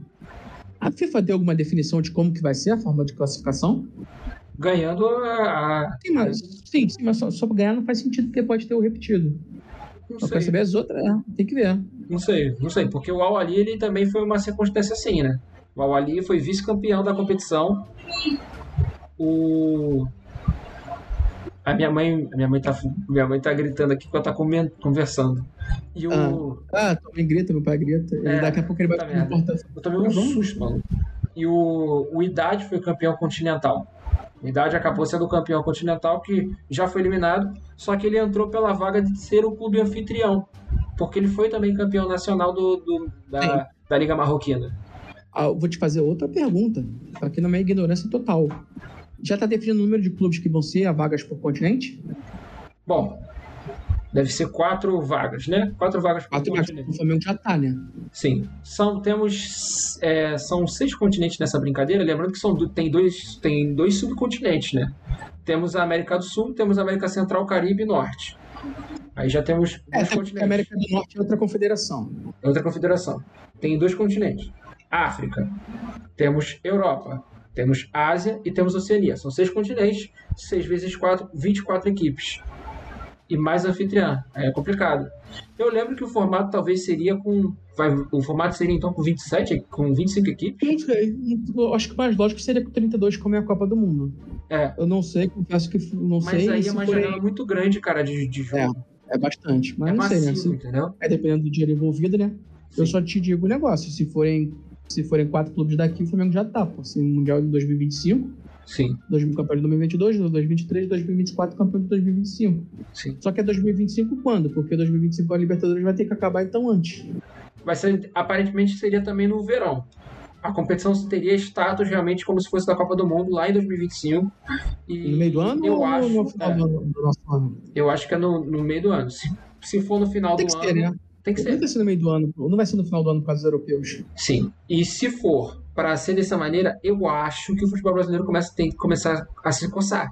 Não pode ter tantas competições e a competição tem que, começar, ela tem que começar a se adaptar ao, ao resto do futebol do mundo, né? Sim, Tem que tá na hora, né? começar. Não pode por causa do calor Ela ainda. Não tem jogo no... Essa desculpa do calor, pra mim, é uma das desculpas que dá vontade de cuspir na cara da pessoa. Sim, Não pode jogar porque tá calor, mas joga o campeonato estadual no calor. pois é. Só pra gente fechar, o que, que o Awali precisa pra, pra conseguir o terceiro lugar? O Awali que conseguiu o terceiro lugar, É o que, que ganhar precisa o pra conseguir? Flamengo. Ganhar o Flamengo, porra. É, não precisa, né? Porque a, a princípio tudo indica que o Awali pode vencer mesmo. Pode vencer. É, fisicamente falando, ele está acima do Flamengo, porra. Sim. E futebol jogado, o Awali jogou mais que o Flamengo. A questão é que o Flamengo, se tiver algum brilho, vai deixar a vida em campo pra vergonha não ser maior. Porque se for quarto colocar, a vergonha é bem maior. Uhum. Eu tô mais curioso pra saber qual vai ser o esquema do Flamengo da formação. E Sim. quem vai entrar em campo. Bora, Renan, já são quase duas horas e meia. Real Bora. Madrid agora, a questão fala sobre o Real Madrid, que também foi uma equipe que chutou as crises, né? Mesmo com 4 a 1 passou por sustos, né? Mas é. E Eu te deixei no vácuo, pô, foi mal. deixou no Eu, vácuo. eu tava pensando, cara. Eu tava pensando o que que eu ia responder. Mas ah, o Real Madrid é isso, favoritaço. Sim. É o time reativo de. Ele não é só reativo no campo, né? Reativo na vida, né? É, tio, e torcer pro Vinícius Júnior decidir, porque, cara, o Vilão não pode ganhar essa porra. A dor vai ser muito forte. Dói, dói, dói, dói. Sim. E. Não, é, é essa parte e outra coisa pra gente falar, com a penúltima coisa, a respeito do Carlo Ancelotti, que já voltou pro radar da seleção brasileira, que aparentemente o presidente da CBF, que tá falando muito, já falou de- da possibilidade do Abel Ferreira ser técnico da seleção brasileira, agora de falar de esperar o Ancelotti, o contrato dele com o Real Madrid acabar agora em junho, e de trazer o Ancelotti para ser treinador da seleção brasileira. Olha só, vai trazer Ancelotti. Eu já botei, inclusive tá no corte, que se quer o cara que não é polêmico, traz o padre Marcelo Rossi, né? Que inclusive tem a polêmica na carreira dele, mas não cabe falar isso aqui agora, porque envolve terceiros que já não estão nem mais aqui. E é isso. Ancelotti seria um, um excelente nome para a seleção brasileira. Sim. Mas eu contrataria o Abel. Mas é isso aí. Eu, eu gostaria mais de ver o Ancelotti treinando para ver uma, uma outra mentalidade do futebol brasileiro. E do, pro final, a, tem que deixar aí pra gente falar da, da colocação final do Rodrigo e falar também da colocação do, do Ancelotti que ele falou. Cara, a minha impressão, tendo em vista que o Rodrigo falou, que o Ancelotti falou, uma é. Pra mim parece que o Ancelotti pode ter falado isso no treino, comentando com eles, falando assim, olha, o Flamengo não tá treinando há 45 dias, gente ele é o maior adversário que a gente tem. Essa equipe está costumeiramente aparecendo aí em mundiais, se não é ele, é o Palmeiras. Eles são equipes chatinhas, vamos fazer 75 minutos de jogo ali enchendo o nosso saco, porque geralmente é isso que as equipes sul-americanas jogam em cima de equipes europeias. E ele falou assim: bom, tá com 45 dias sem jogar, mas eles têm, têm é, em teoria, têm talentos. Então, vamos ver, né? Vamos ver. Sim. Eu acho que teve mais cautela do Ancelotti de falar do que o, do que o Rodrigo. Mas o Rodrigo aproveitou, né, pra provocar. Tá certo, faz parte do futebol a provocação. Exato. Ele tem que aceitar também, que na hora que ele precisou bater um pênalti pelo Brasil, ele perdeu, né? A gente esperava. É, não, não presta atenção no próprio filho, né? Opa! Claro. Opa! Processo, Opa! Não é corte, pode ficar tranquilo. Opa! Brincadeiras à parte. Não, mas eu espero que ele tenha resolvido a situação lá. Isso não tem nada a ver com futebol, senão vai ficar parecendo aqui um Carlos Alberto das ideias. Mas faz parte, Rodrigo, tem que provocar mesmo. É isso. Futebol, a gente fez um episódio do Ranzidas passado falando sobre provocação no futebol e de como tem gente que tá querendo matar isso, a provocação, ou tá querendo matar as pessoas que provocam porque não aceitam a brincadeira, porque é aquilo, né? O bullying não aceita a provocação, né? Não aceita, nunca aceitou. Historicamente falando, o bullying é assim. O bullying quer, é, na posição de poder. Quando ele é o, o oprimido, aí as coisas mudam de figura.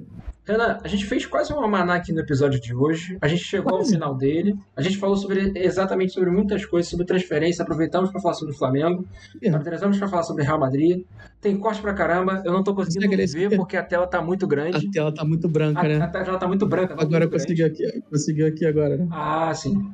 Mas é tem isso. bastante corte, fora os cortes que tem de ontem pra subir, né? Deixa você fazer parte. as considerações finais aí, suas. É, eu não tenho mais voz, eu estou rouco, não consigo. Caralho, você vê como é que a pessoa faz 12 horas de live sem ficar rouquinha, rouquinha, rouquinha.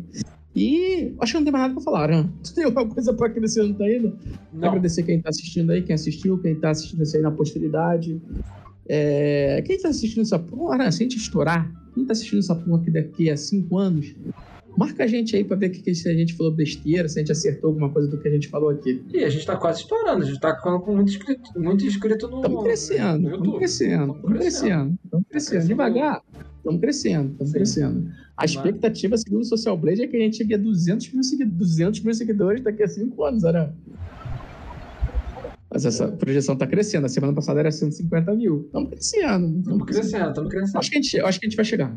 Vamos chegar, vamos chegar. Mas é, chegar. é isso. O único aviso que eu vou fazer é que essa semana não temos Cariocast, porque ficou lotada em relação à, à Copa do Mundo Clubes da FIFA. Foi também um momento para lembrar um pouco de como era a temática do Copa Cash que a gente fazia as análises de todas as equipes. E foi legal fazer. É, então temos aí. A gente podia fazer o momento dos palpites dos jogos, né? Mas eu não vou falar os placares. Para mim, o jogo final ali e Flamengo. Ah. Cara, eu. É, pelo bem do Flamengo, tá? Pelo fato de eu ser torcedor, pelo bem do Flamengo, pô, Quero dar, o, quero dar o favor ao Flamengo, mas tudo indica que é o Awali que, que vem como favorito. O Flamengo vai sofrer muito, mas acho que consegue vencer. Pra mim, eu vou ficar de Awali. O Awali tá fisicamente mais bem, bem preparado vai fazer muita diferença. Sim. Se fizer a partida que fez contra o Real Madrid, o Awali ganha até talvez com facilidade do Flamengo. E o Real Madrid contra, contra o Al Hilal é Real Madrid, Real Madrid. Real Madrid. Al Madrid. Sim, pelo, Madrid. pelo bem da nossa saúde mental, Real Madrid. Sim. Mas pelo fato também de ser um campeão dentro de um continente diferente, para fechar esse formato que era muito finalizado, muito pequeno da Copa do Mundo de clubes da FIFA. Se ir lá ganhar, também não fico chateado, não. Eu Mas fico é pra caralho, Aran, não, não tem como. Não é isso. Nem dormir. Chegamos ao final. Obrigado, Renan. Agradecer a quem ficou e quem viu. A live está encerrada, gente. Tchau, tchau. Cinco anos, marca a gente. Cinco anos. Tchau.